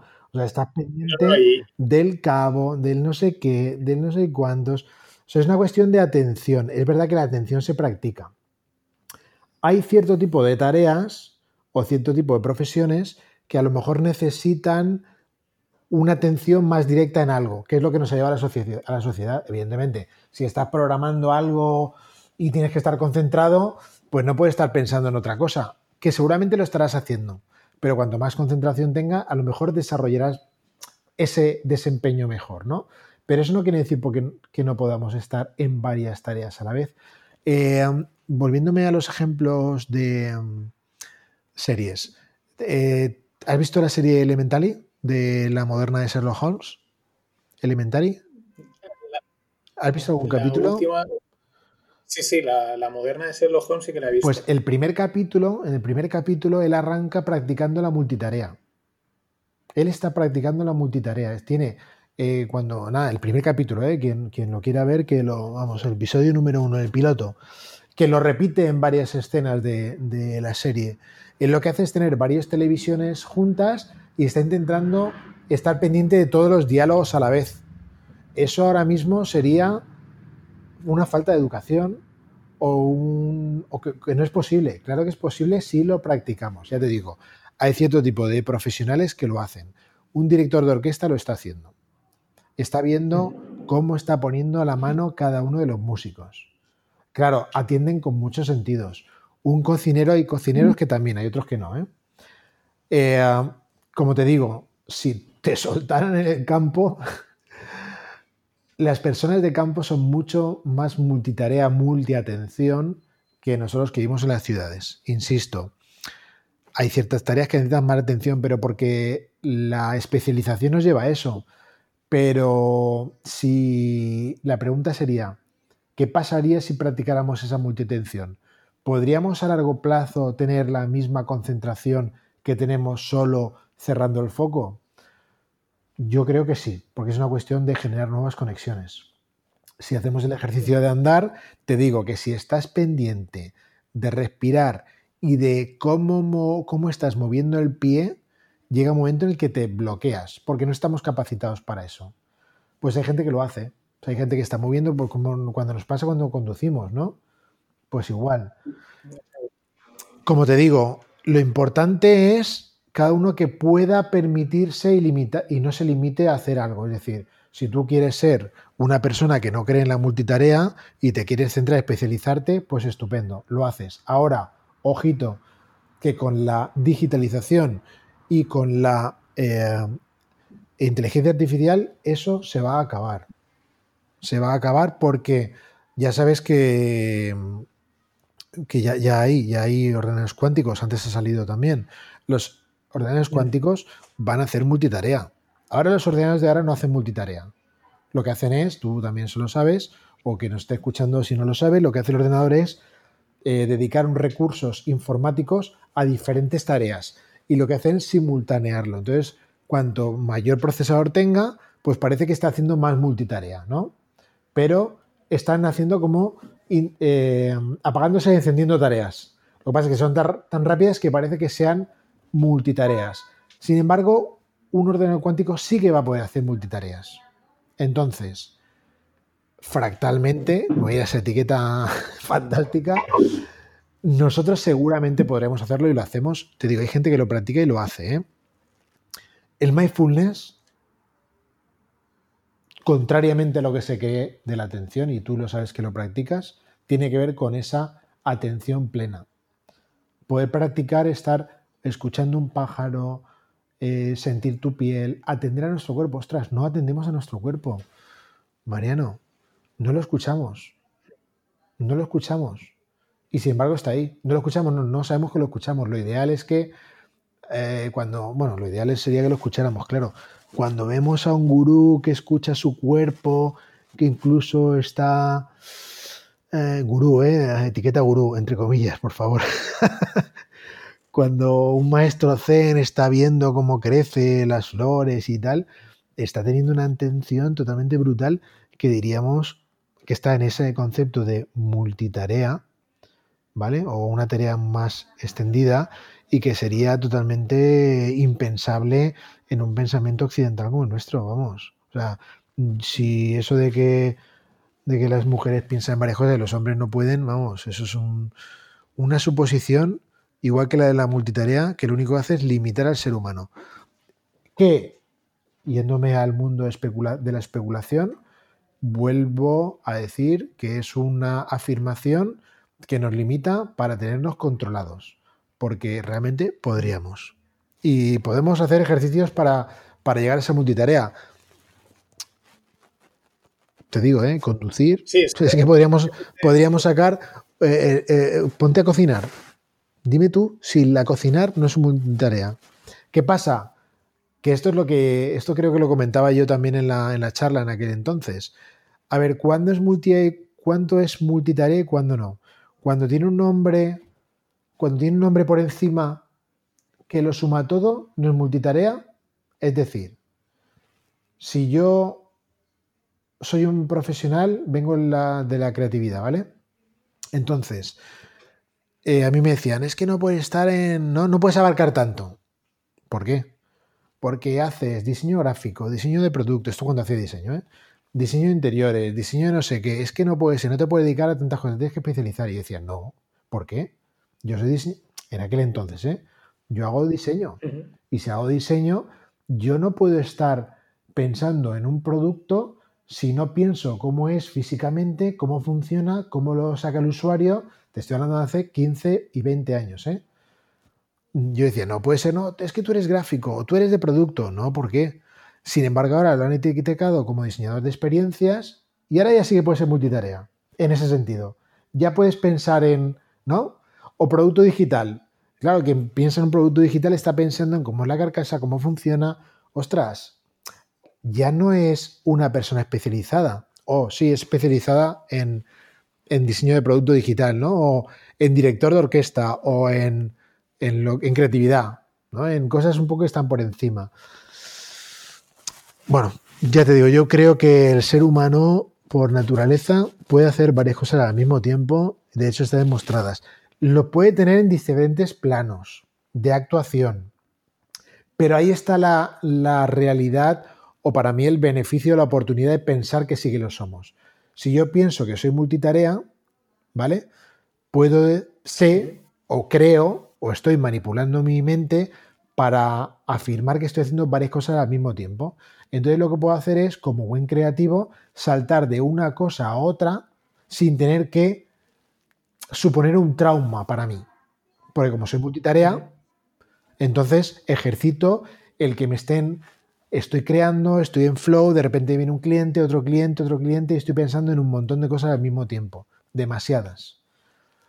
Pero como tengo la creencia que puedo hacerlo, automáticamente lo hago. Las personas que no tienen esa creencia, que limitan su multitarea, multitasking, que de verdad, insisto, quien solo o sea, aquellos privilegiados que solo hagan una tarea al día son unos privilegiados. Insisto, pero las personas que se limitan y que no creen que son multitasking o que no lo pueden hacer, cada vez que tienen que cambiar de plano, se les, se les viene encima un mundo, se agobian de tal manera, se limitan, se, de, se estresan de tal manera que automáticamente ese bloqueo eh, se convierte en sentimiento tóxico, en no avanzar o en un cabreo monumental que le hace perder el tiempo o invertirlo en algo que es enfadarse, que no es lo que toca, que es en solucionar. Claro, sí, ahí es, es como, un poco también lo que comentábamos, ¿no? Es como ser consciente de, de que se puede hacer. Claro. Porque si, si estamos con, el, con el, lo que se dice, ¿no? De no, no, eso, foco, eh, céntrate, foco, foco, aunque el cuerpo te esté pidiendo, eh, pues, algo más, ¿no? Claro. Eh, estás como, por así decirlo, generando un trauma, ¿no? Estás como tapando algo que está ahí. Ahora, si tú eres consciente que se puede hacer, ahí evidentemente también hay que, entender una cosa, yo también lo digo por experiencia propia, no puedes abarcarlo todo. Claro. todo totalmente, ¿no? Entonces, eh, es muy, viene muy bien lo de compartir. O sea, una vez eres consciente de que, vale, eh, no voy a hacer 20 cosas, pero a lo mejor 3 sí. Claro. Empiezas a compartimentar y empiezas a, asignar, decir, vale, pues eh, entender, vale, pues ahora estoy yéndome a la, por así decirlo, a la cosa 1 y ahora me ha venido a la... Y, en el momento tienes claro dónde te estás moviendo, es cuando puedes, digamos, empiezas a sacarle partido a ese faceta de multitarea. A mí me mola mucho lo que, me acuerdo siempre que lo comentaste en aquella charla, no he podido leerme el libro, creo que era el de Kandinsky. Sí, el, el, triángulo, de Kandinsky, el, pensamiento del triángulo, eso es buenísimo. Eso, ese concepto me parece eh, bueno, o sea, muy bueno. La, idea para, la gente que nos esté oyendo, que, que tenga esa decir, joder, es que eso, ¿no? Me están diciendo foco, foco, foco, pero a mí el cuerpo y todo me pide eh, ampliar un poco ese foco, ¿no? O tener tres, cuatro focos. ¿En cuánto corto? ¿En seis focos? ¿En cinco? Pues la idea, del triángulo es muy buena. Sí, yo, sí, la voy a explicar. Además, baso prácticamente toda la filosofía creativa que estoy trabajando ahora la baso en eso, ¿no? En, ese, en el concepto de triángulo de los tres lados. Y inicialmente trabajar con tres, luego puedo ir sumando, como tú bien dices, y ponerme a seis y tal, ¿no? Pero con tres ya es bastante. Kandinsky plantea en su teoría que eh, todos vivimos con un triángulo, ¿no? Y tenemos como tres, tres, tres puntos cardinales de un triángulo, ¿no? Entonces, lo hablaba desde el punto de vista del arte, que un artista podría ser, tenía como tres facetas.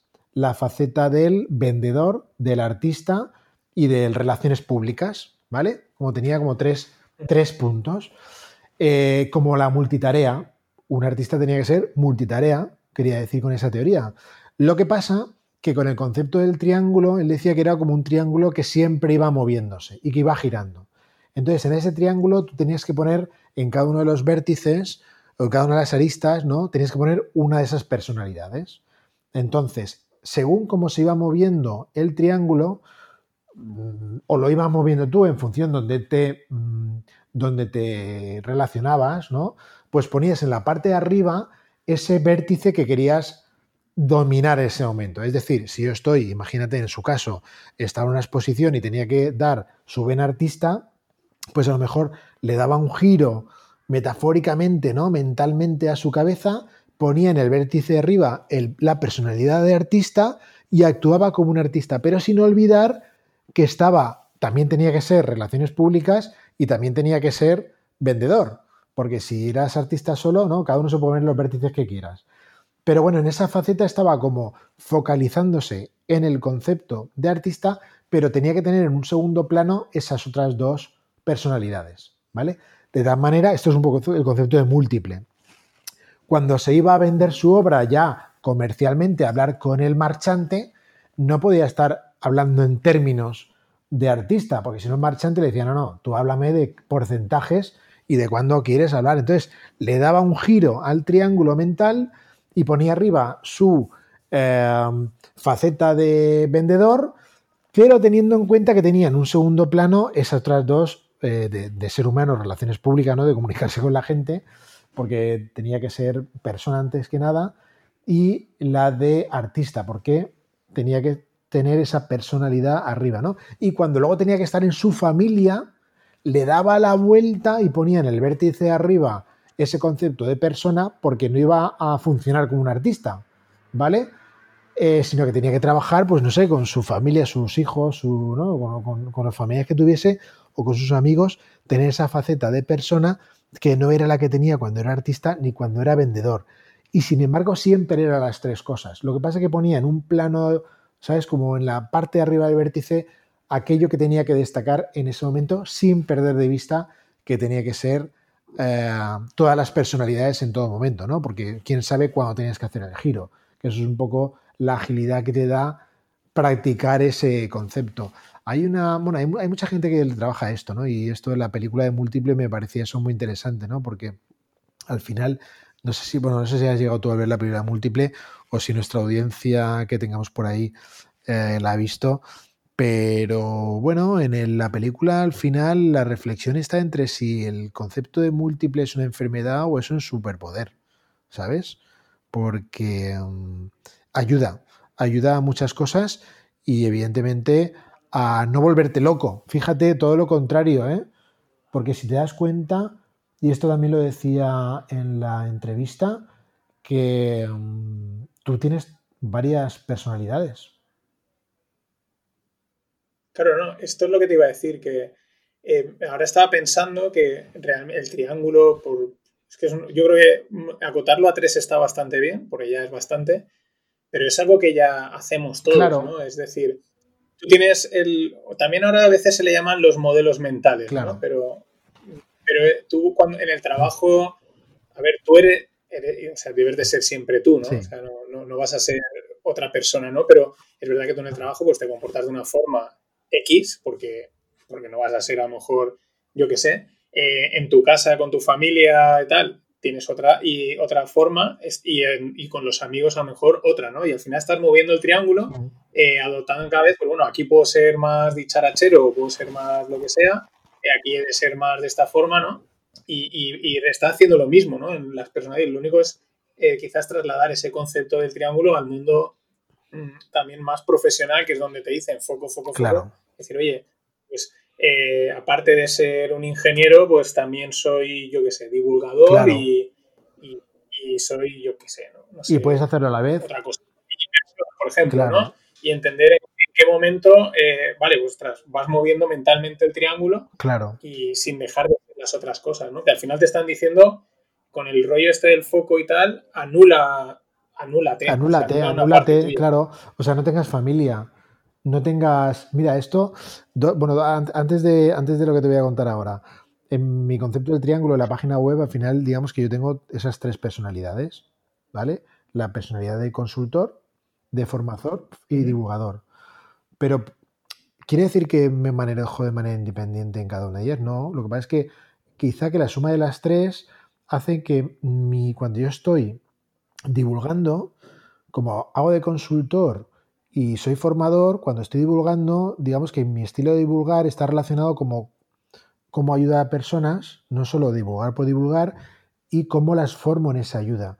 Cuando hago una consultoría, no hago la consultoría sin más, sino que lo la consultoría le hago explicando algo, dando conocimiento en esa faceta de la divulgación o dando formación y capacitando a esa persona que estoy dando la consultoría. Y cuando estoy dando formación, no es una, formación de eh, en absoluto eh, monodireccional, sino que, o magistral, ¿no? Sino que al final lo que genero son talleres creativos en las que de alguna manera estoy compartiendo información, divulgando cierto conocimiento y luego de alguna, y luego también pues ayudando en esa, ayudando, ¿no? En esa consultoría personal o grupal en lo que hago.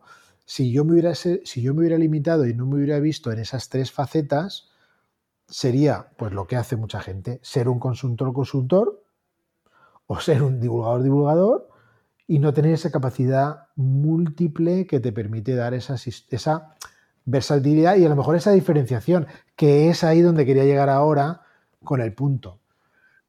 De verdad que hoy en día, con el concepto del teletrabajo, vamos a seguir pensando que no tenemos que practicar en nuestra multitasking, en nuestra multitarea alguien empieza a pensarlo, ¿qué sucede? Que aquellas personas con más creatividad o con más pensamiento de multitarea han podido soportar de una manera más interesante el tema del teletrabajo.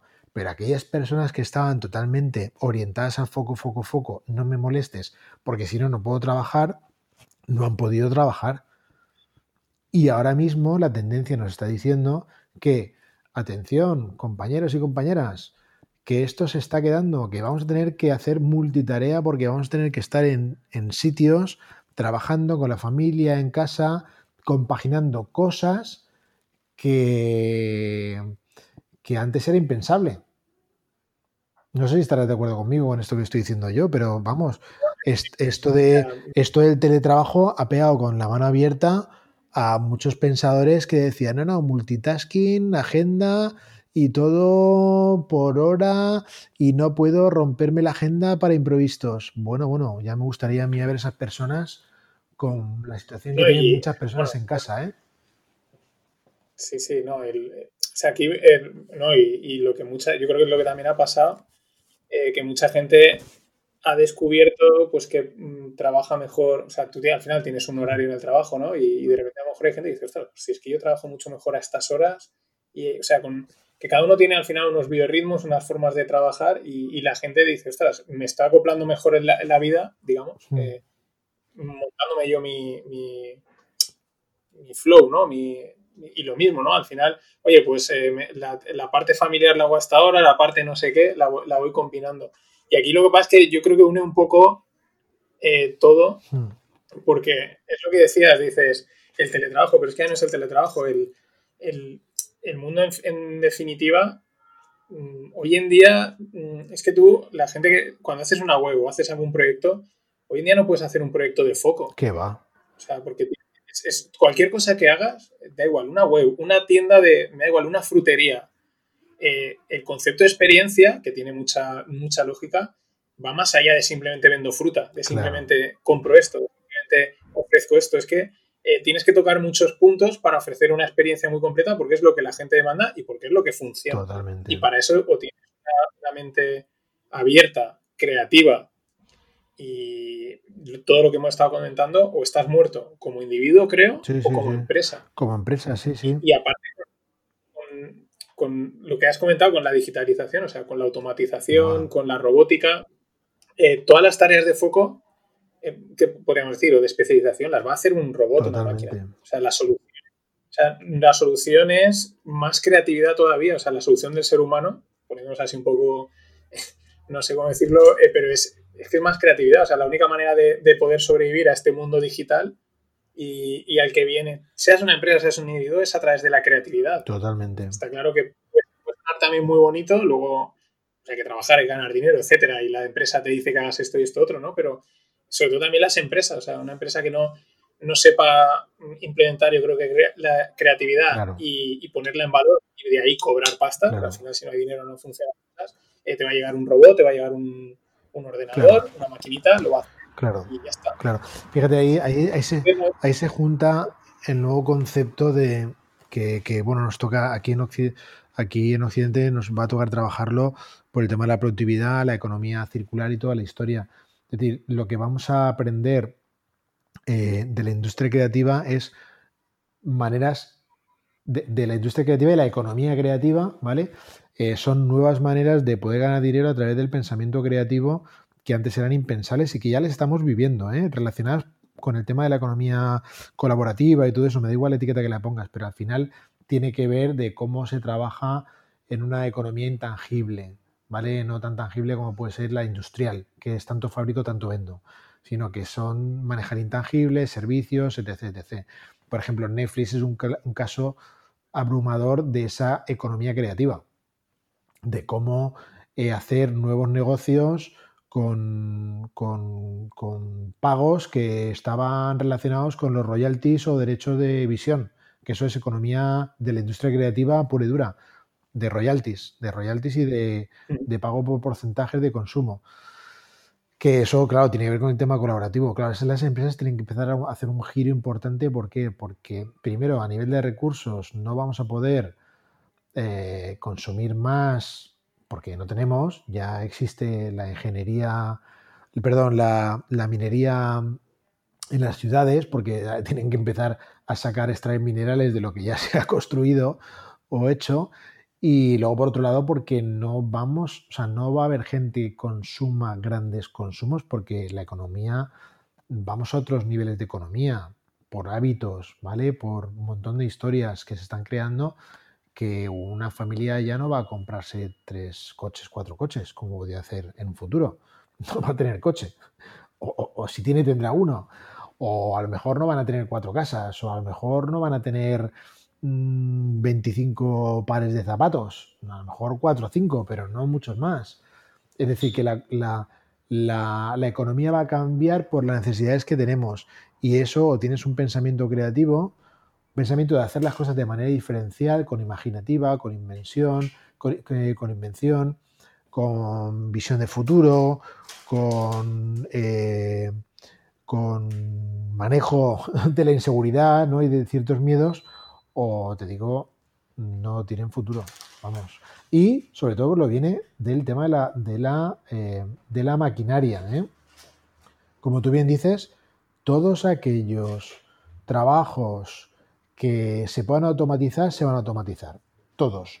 El mundo del diseño, Mariano, y esto te lo digo porque yo lo vivo, y por eso también yo personalmente me enfoco en la creatividad, porque ya ha producido un cambio. Es muy sensible a la tecnología del mundo del diseño. ¿Quién no se puede diseñar un gran cartel o una buena página web sin ser diseñador o programador? Dime, ahora mismo se puede hacer. Dentro de poco es que vas a decir, quiero una página web para vender zapatos y la vas a tener. No te va a hacer falta ni, ni programarla con una plantilla, porque va a haber una computadora que va a automatizar eso y va a ser Va a ser hasta creativo, fíjate lo que te digo. Eso, en parte, o sea, ya existe. El otro día, bueno, esto hago, el otro día estuve en un podcast de, bueno, que muchos de los oyentes me han venido de él, se llama El Bazar de la Bolsa, con José Manuel, y estuvimos comentando como noticias, tendencias que hemos visto en el último año, que como solo se habla de vacuna y de COVID, que creíamos que podían ser importantes, y también había pues, el presidente de la Asociación Valenciana Startups, que es Juan Luis Hortelano, que aportaba pues también una parte, tiene un conocimiento del mundo tecnológico brutal. Mm. Y, hablamos de un lenguaje que se ha sacado que se llama el de inteligencia artificial que se llama GPT-3. Y, yo le pregunto, porque bueno, cuando salió todo el mundo decía, esto es la leche, esto es la traca. Y yo le pregunté, Juan Luis, pero tú has visto cosas, esto realmente es uno. Dice, mira, lo que estás diciendo. Dice, yo he visto que tú le puedes decir, escríbeme un texto que ¿eh? trate y te lo escribe mm. a un nivel que no sabes si es una persona o no. Exacto. Eh, lo, de, lo de, oye, hazme un e-commerce de camisetas, también lo hace. ¿vale? Está aún en pruebas, en desarrollo, pero ya con unos niveles de, de, solución final muy, muy altos. O sea, lo dijo, dice muy, muy alto, o sea, es, espectacular. Me dijo también una página inglesa que se llama Copy IA o Compi. O sí, sí, conozco, que te, hace, te, hace, textos. Le dices de qué te escribe y te hace un texto de lo que te escribe, sí.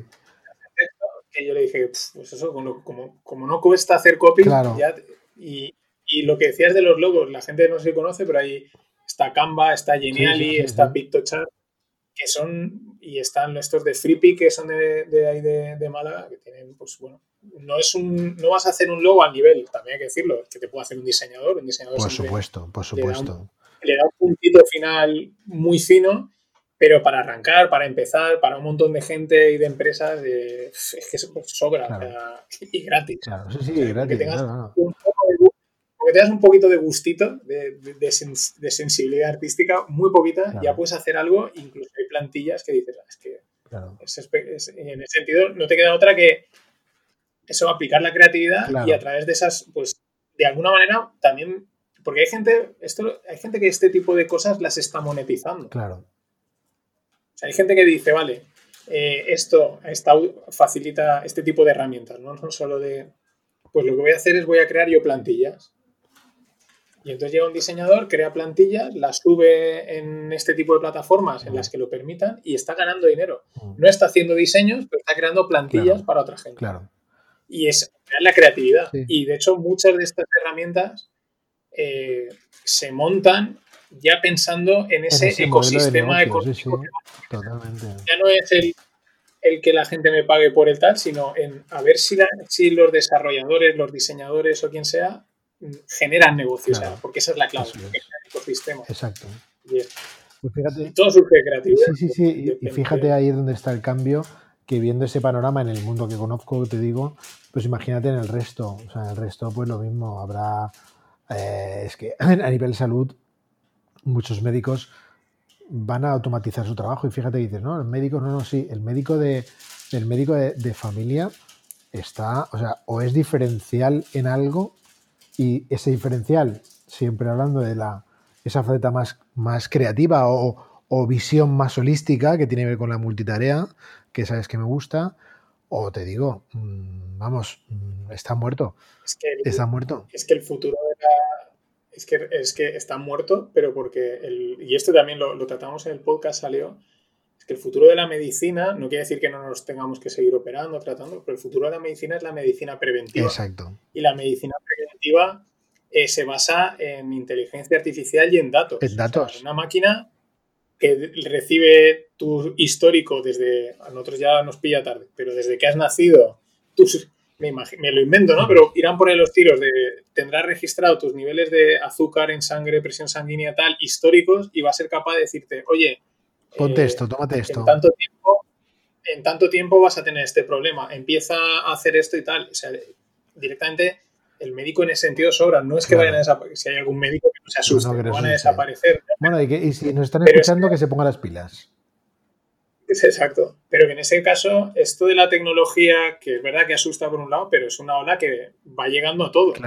incluso gente que igual ahora piense que, ah, a mí no me pasará. Mm, Mira. Ojo, porque va a la cosa muy, muy rápida y en los últimos años, pero ha ido más, rápida de lo que la gente se, piensa. Y en los próximos va a ir mucho más rápido, porque es, es brutal el, mm. avance tecnológico.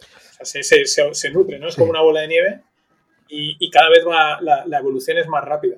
De hecho, creo que es mm, la evolución tecnológica empieza a ser ya tan rápida que el ser humano que, el ser humano se le queda corto. Sí, sí, sí, no, no, nosotros no podemos.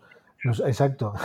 esa, es, una buena, es una buena reflexión. Para que, nos, hagamos una idea, es como que imaginemos un programa informático que necesita X líneas de código. Pues la capacidad de aprender del ser humano ese nuevo código que hay que generar y escribirlo eh, no le llega. O sea, necesita, o sea, eh, digamos que es como que si la tecnología dijese, yo lo quiero para mañana y ese humano dice, espérate que necesito tres meses claro. para aprenderlo y en términos así un poco más, más abstractos, ¿no? Pero es la sensación, o sea, faltan un montón, por ejemplo, faltan un montón de programadores, las empresas van locas buscando programadores. Ah. ¿Y por qué? Porque la propia, los propios desarrollos piden más desarrollo y pues coge ahora y, empieza a formar a, que la gente aprenda a programar para que se recicle. O sea, eso es una cuestión de meses. Sí, sí, una cuestión de meses. Mm. Mira, hay una. puede que empecemos a ser un freno de la tecnología del ser humano. Mira, hay una, Mariano, hay una que lo he comentado ya un par de veces, el tema de los ordenadores cuánticos. Y bueno, a mí me gusta mucho, también lo he dicho, ¿no? Me gusta invertir el tiempo en ver cosas o hacer los símiles de películas, ¿no? Porque a mí me ayudan a investigar y, e, empezar a construir mi imaginario. Esto es como una clave, ¿no? Un secreto de estos de los que yo tengo. Porque, pues igual que las novelas que leo o libros que, que, que manejo, al final los utilizo para eso, ¿no? Para prototipar escenarios sobre todo la novela fantástica, ¿no? Prototipar escenarios irreales que son las que luego me ayudan a ser más creativo a veces, ¿no? Porque claro, si, como tú dices, decías hace, hace, unas, hace ya unas palabras, ¿no? Que si no me lo imagino, ¿cómo lo puedo hacer? Pues entonces yo necesito documentarme de futuro para poder imaginar ese futuro, ¿vale?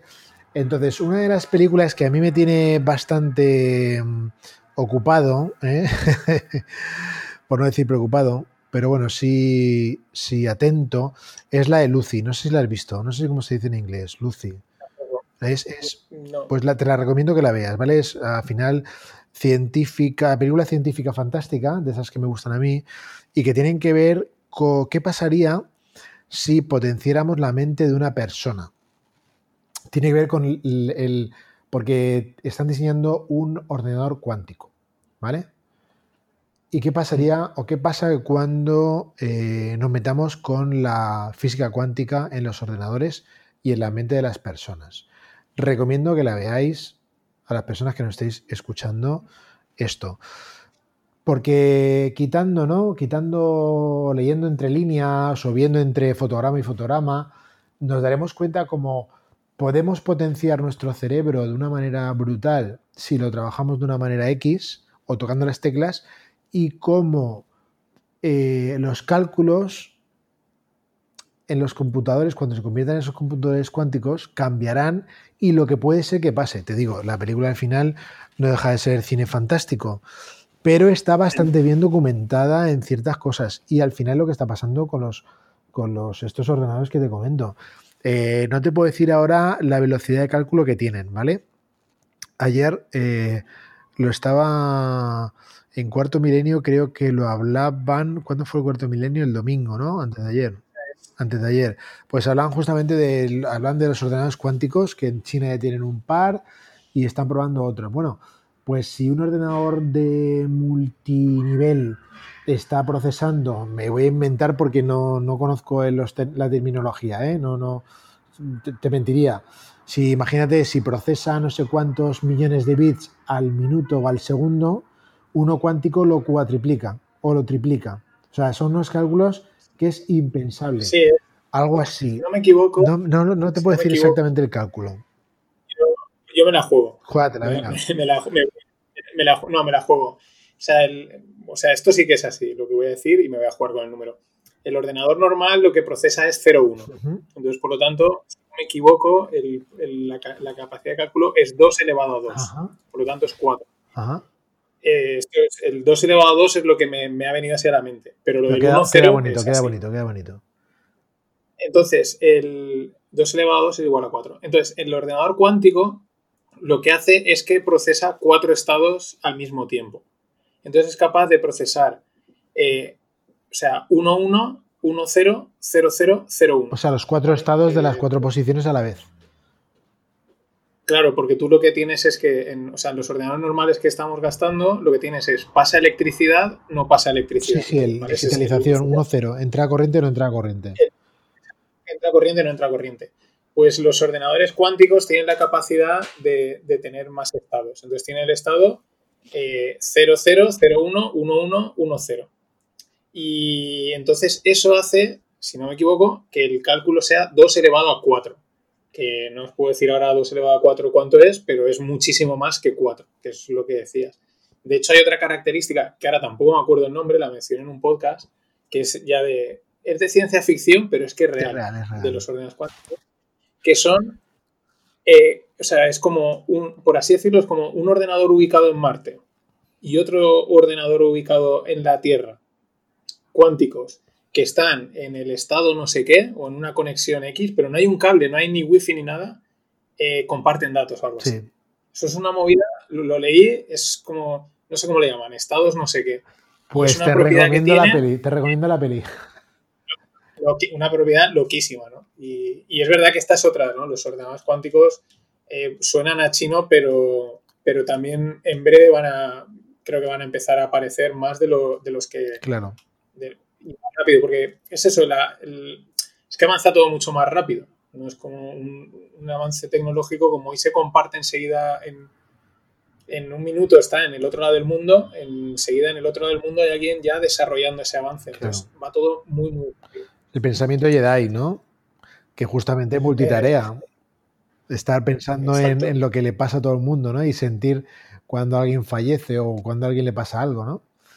Eso sí que va a ser multitarea. Mariano. Sí, eso, en fin. Pues no sé, Rafa, es que llevamos ya dos horitas y media. Sí. Me sabe mal también. Y yo estoy muy a gusto, pero entiendo que la audiencia también querrá ir a tomar algo, ¿no? Exacto, era, no, sí, exacto. Por, eh, no, eh, me, pasa, me ha pasado con otra gente. Al final dices, oye, voy a, poner, voy a cortar en un momento, claro. porque si no, pues, podría estar, eh, podría estar cuatro o cinco horas, vamos, eh, de hecho, por ejemplo, para que la anécdota, si alguien oye el, el, podcast este del Bazar de la Bolsa que hicimos el otro día, también fueron dos horas y pico, cortamos el, de grabar y estuve con José, porque Juan Luis había ido, estuvimos como una hora y media más charlando. Claro. Que le dije, tío, tenemos que haberlo grabado, ¿sabes? Pero claro, te, te, da un poco de palo y voy a subir un podcast de cuatro claro. horas o de cinco, esto es una locura. Una locura. Entonces, bueno, ya, ya este formato que yo estoy haciendo es largo para lo habitual, pero es parte de, es mi apuesta personal, es decir, emitir un formato largo en el que hemos hablado de un montón de temas, de los temas tal y como hayan salido, los hemos ido tocando, más, menos profundidad según haya surgido, y, el que, y también es un poco con la idea, lo, lo, ya que antes me habías preguntado, eh, del, del, del, origen y un poco la, el concepto también es un poco si, si es un poco huir de, de, ese estrés. Oye, es como, mira, porque yo a veces lo hago, de voy a parar dos horas a oírme esta conversación, no la mía, de otro podcast, ¿no? Y es como un momento de, de, desconexión o de... Y si no te cuadran las dos horas y media, pues lo bueno es que no me estás oyendo porque ya llevamos y no, no, claro. no habrán llegado aquí, ¿no? También un poco esa ese idea de, oye, ¿por qué no parar dos horas o dos horas y pico a oír algo o a dedicarle el tiempo a algo, esto o lo que sea? Claro. Yo, mira, yo también soy, soy, a mí me gustan los podcasts largos, te lo tengo que decir, y te agradezco el experimento porque creo que es de valientes por tu parte y esto también lo comparto con la audiencia. Creo que los podcasts largos tienen mucho, mucho que aportar porque eh, esto es como las maratones. Creo que los podcasts, los cortos se quedan muy, muy cortos y al final se quedan, digamos que no sacas las coletillas o no profundizas en cosas que salen cuando realmente está relajado o cuando realmente ha, se ha conectado, ¿no? Porque normalmente van con guion, tal, porque tienes que apretar en el tiempo, que se diga, y te pierdes muchas cosas que solo puedes conseguir en cosas como estas, y yo te lo agradezco el experimento y la valentía, ¿no? Y luego compartir también con la gente que no le gusta este tipo de podcast lo siguiente. A ver, a mí me dice mucha gente, ¿no? En los de creatividad invisible me dicen, oye, que son largos. A ver, tú no le puedes poner pause. es decir, ¿Qué diferencia? ¿Por qué no los divides por capítulos? Pero ¿qué diferencia hay? Que vivimos en el mundo digital. Páralo y, le, y que además si lo estás escuchando por iBox, por me da igual la plataforma, al final eh, la plataforma te recuerda dónde te has quedado. Es decir, ¿cuál es el problema? Si lo que, a mí lo que me importa como, como consumidor de podcast es sacarle el partido a las entrevistas y, y que el entrevistado o el, se, se, abra y, olvide que tiene una cama adelante, ¿no? Como en el gran hermano, los experimentos de Gran Hermano y estas cosas, que cuando llevan dos días con la cámara es cuando dejan su personalidad de verdad, ¿no? En, el, en las distancias largas. Y... Aquí yo no, no llevo, o sea, bueno, este es el número 6 porque también, bueno, aún estoy pillándole un poco el punto a cuadrar con la gente, etcétera. Ahora, por ejemplo, todo enero ya lo tengo grabado. De hecho, antes has dicho eh, mi amigo y asesor legal, ¿no? Has dicho. Álvaro, sí. Que es Álvaro, pues eh, si no se tuerce nada, la semana que viene tengo a Álvaro. Ah, sí, no me digas. es un crack, ¿eh? dije, uno detrás de otro, dije, mira, Rafa, digo, y lo quería porque como toca el tema de, aquí hago spoiler a los oyentes, mira, este es el premio por haber llegado al minuto a las 2 horas 40. Has visto siempre el premio, me ha sorprendido. Mariano, me acabas de sorprender, le estoy llamando ahora. Pues eh, eso, el, eh, para, hablar sobre todo del tema de protección de datos, que también hay, hay mucha rumorología, mucha historia de lo que es, lo que no es, se dicen muchas cosas, que si mis datos no sé qué y tal, y oye, pues también como lo conozco y, y sé que se presta y tal, pues, pues mira. Es un crack, ¿eh? es un crack. Y la idea es esa, es justo lo que has comentado, porque es verdad que yo también, yo, a mí me gustan también los, me gustan los podcasts en todos los colores, eso de decirlo, mm. pero es verdad que también cuando te acabas un podcast largo, y he oído podcasts de siete horas de historia, mm. en partes, es como también, ostras, te sientes satisfecho, ¿sabes? Como lo he conseguido, ¿no? Y acabas el podcast y dices, joder, he aprendido un montón de cosas y, hostia, es como, pues eso, como si hubieses, no digo, como si hubieses sacado una maratón, una carrera, como un, oye, me he metido dos horas, las he completado, eh, también una satisfacción, ¿no? Mm. Entonces, pues bueno, eh, Rafa, si quieres aportar algo más y si no... No, a mí, a, mí a volverte a agradecer la, la, agradecerte la oportunidad esta de siempre poder hablar de la creatividad y de otras muchas cosas de las que hemos hablado. Y quizá me gustaría simplemente resumir en tres etiquetas todo esto importantes, ¿no? Una es la, necesidad de conectar, conectar cosas. Ya no hablo solo de la creatividad, ¿eh? en general, lo que tú y yo estamos haciendo aquí, conectar. Eh, la segunda sería ordenarlas, ¿vale? Poner en orden, que tú también lo has dicho. Es importante, después de conectarlas, ordenarlas. Seguidamente, priorizar, por favor, también has comentado tú. Y en la creatividad es importante priorizar. Y por último, hacer. O sea, con esas cuatro cosas me quedaría más a gusto, como iría por ahí, que un arbusto.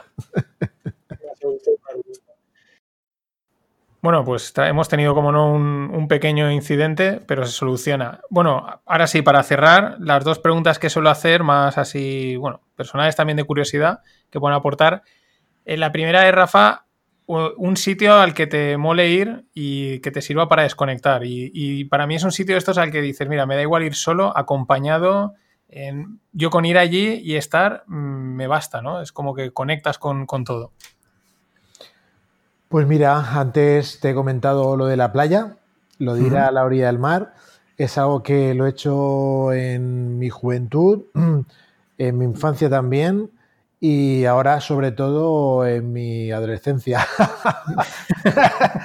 sí, me gusta ir a la playa, sobre todo a analizar, observar el mar, quedarme pendiente de las olas, cómo funcionan, cómo vienen, cómo se van, los estados, el sol, cómo, cómo se pone, bueno, en este caso cómo sale en nuestra zona, pero el sonido que tiene el mar me hipnotiza y me entra o me hace entrar en un trance que me ayuda mucho a pensar, a meditar, a conectar. Y me da igual estar solo que acompañado. O sea, son distintos planos, pero es un buen sitio.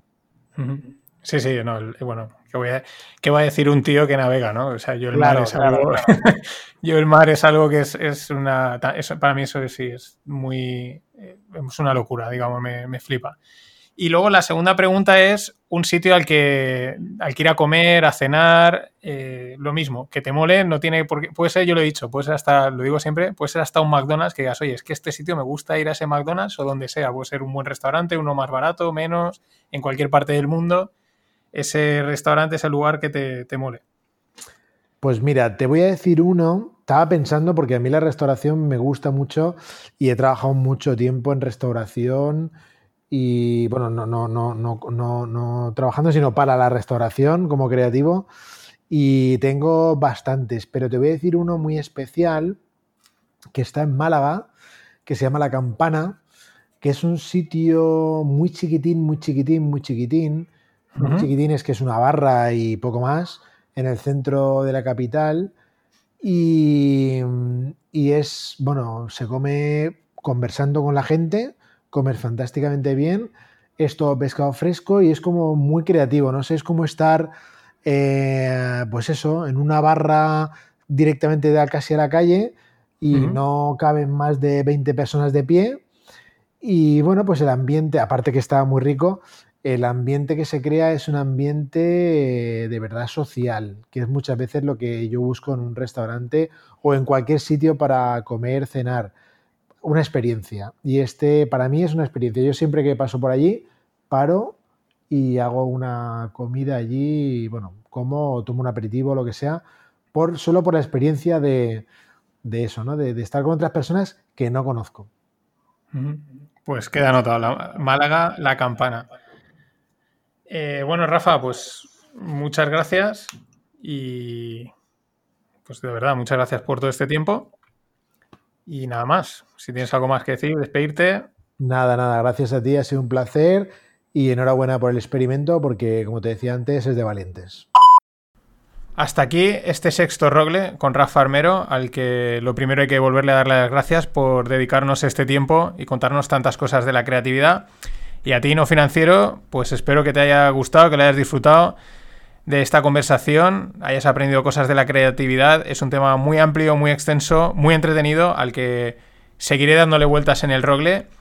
Y nada, eh, todos estos podcasts los puedes encontrar en Evox, Spotify, Google, Apple. Además, hay un canal específico solo para los rogle y también los puedes encontrar en YouTube.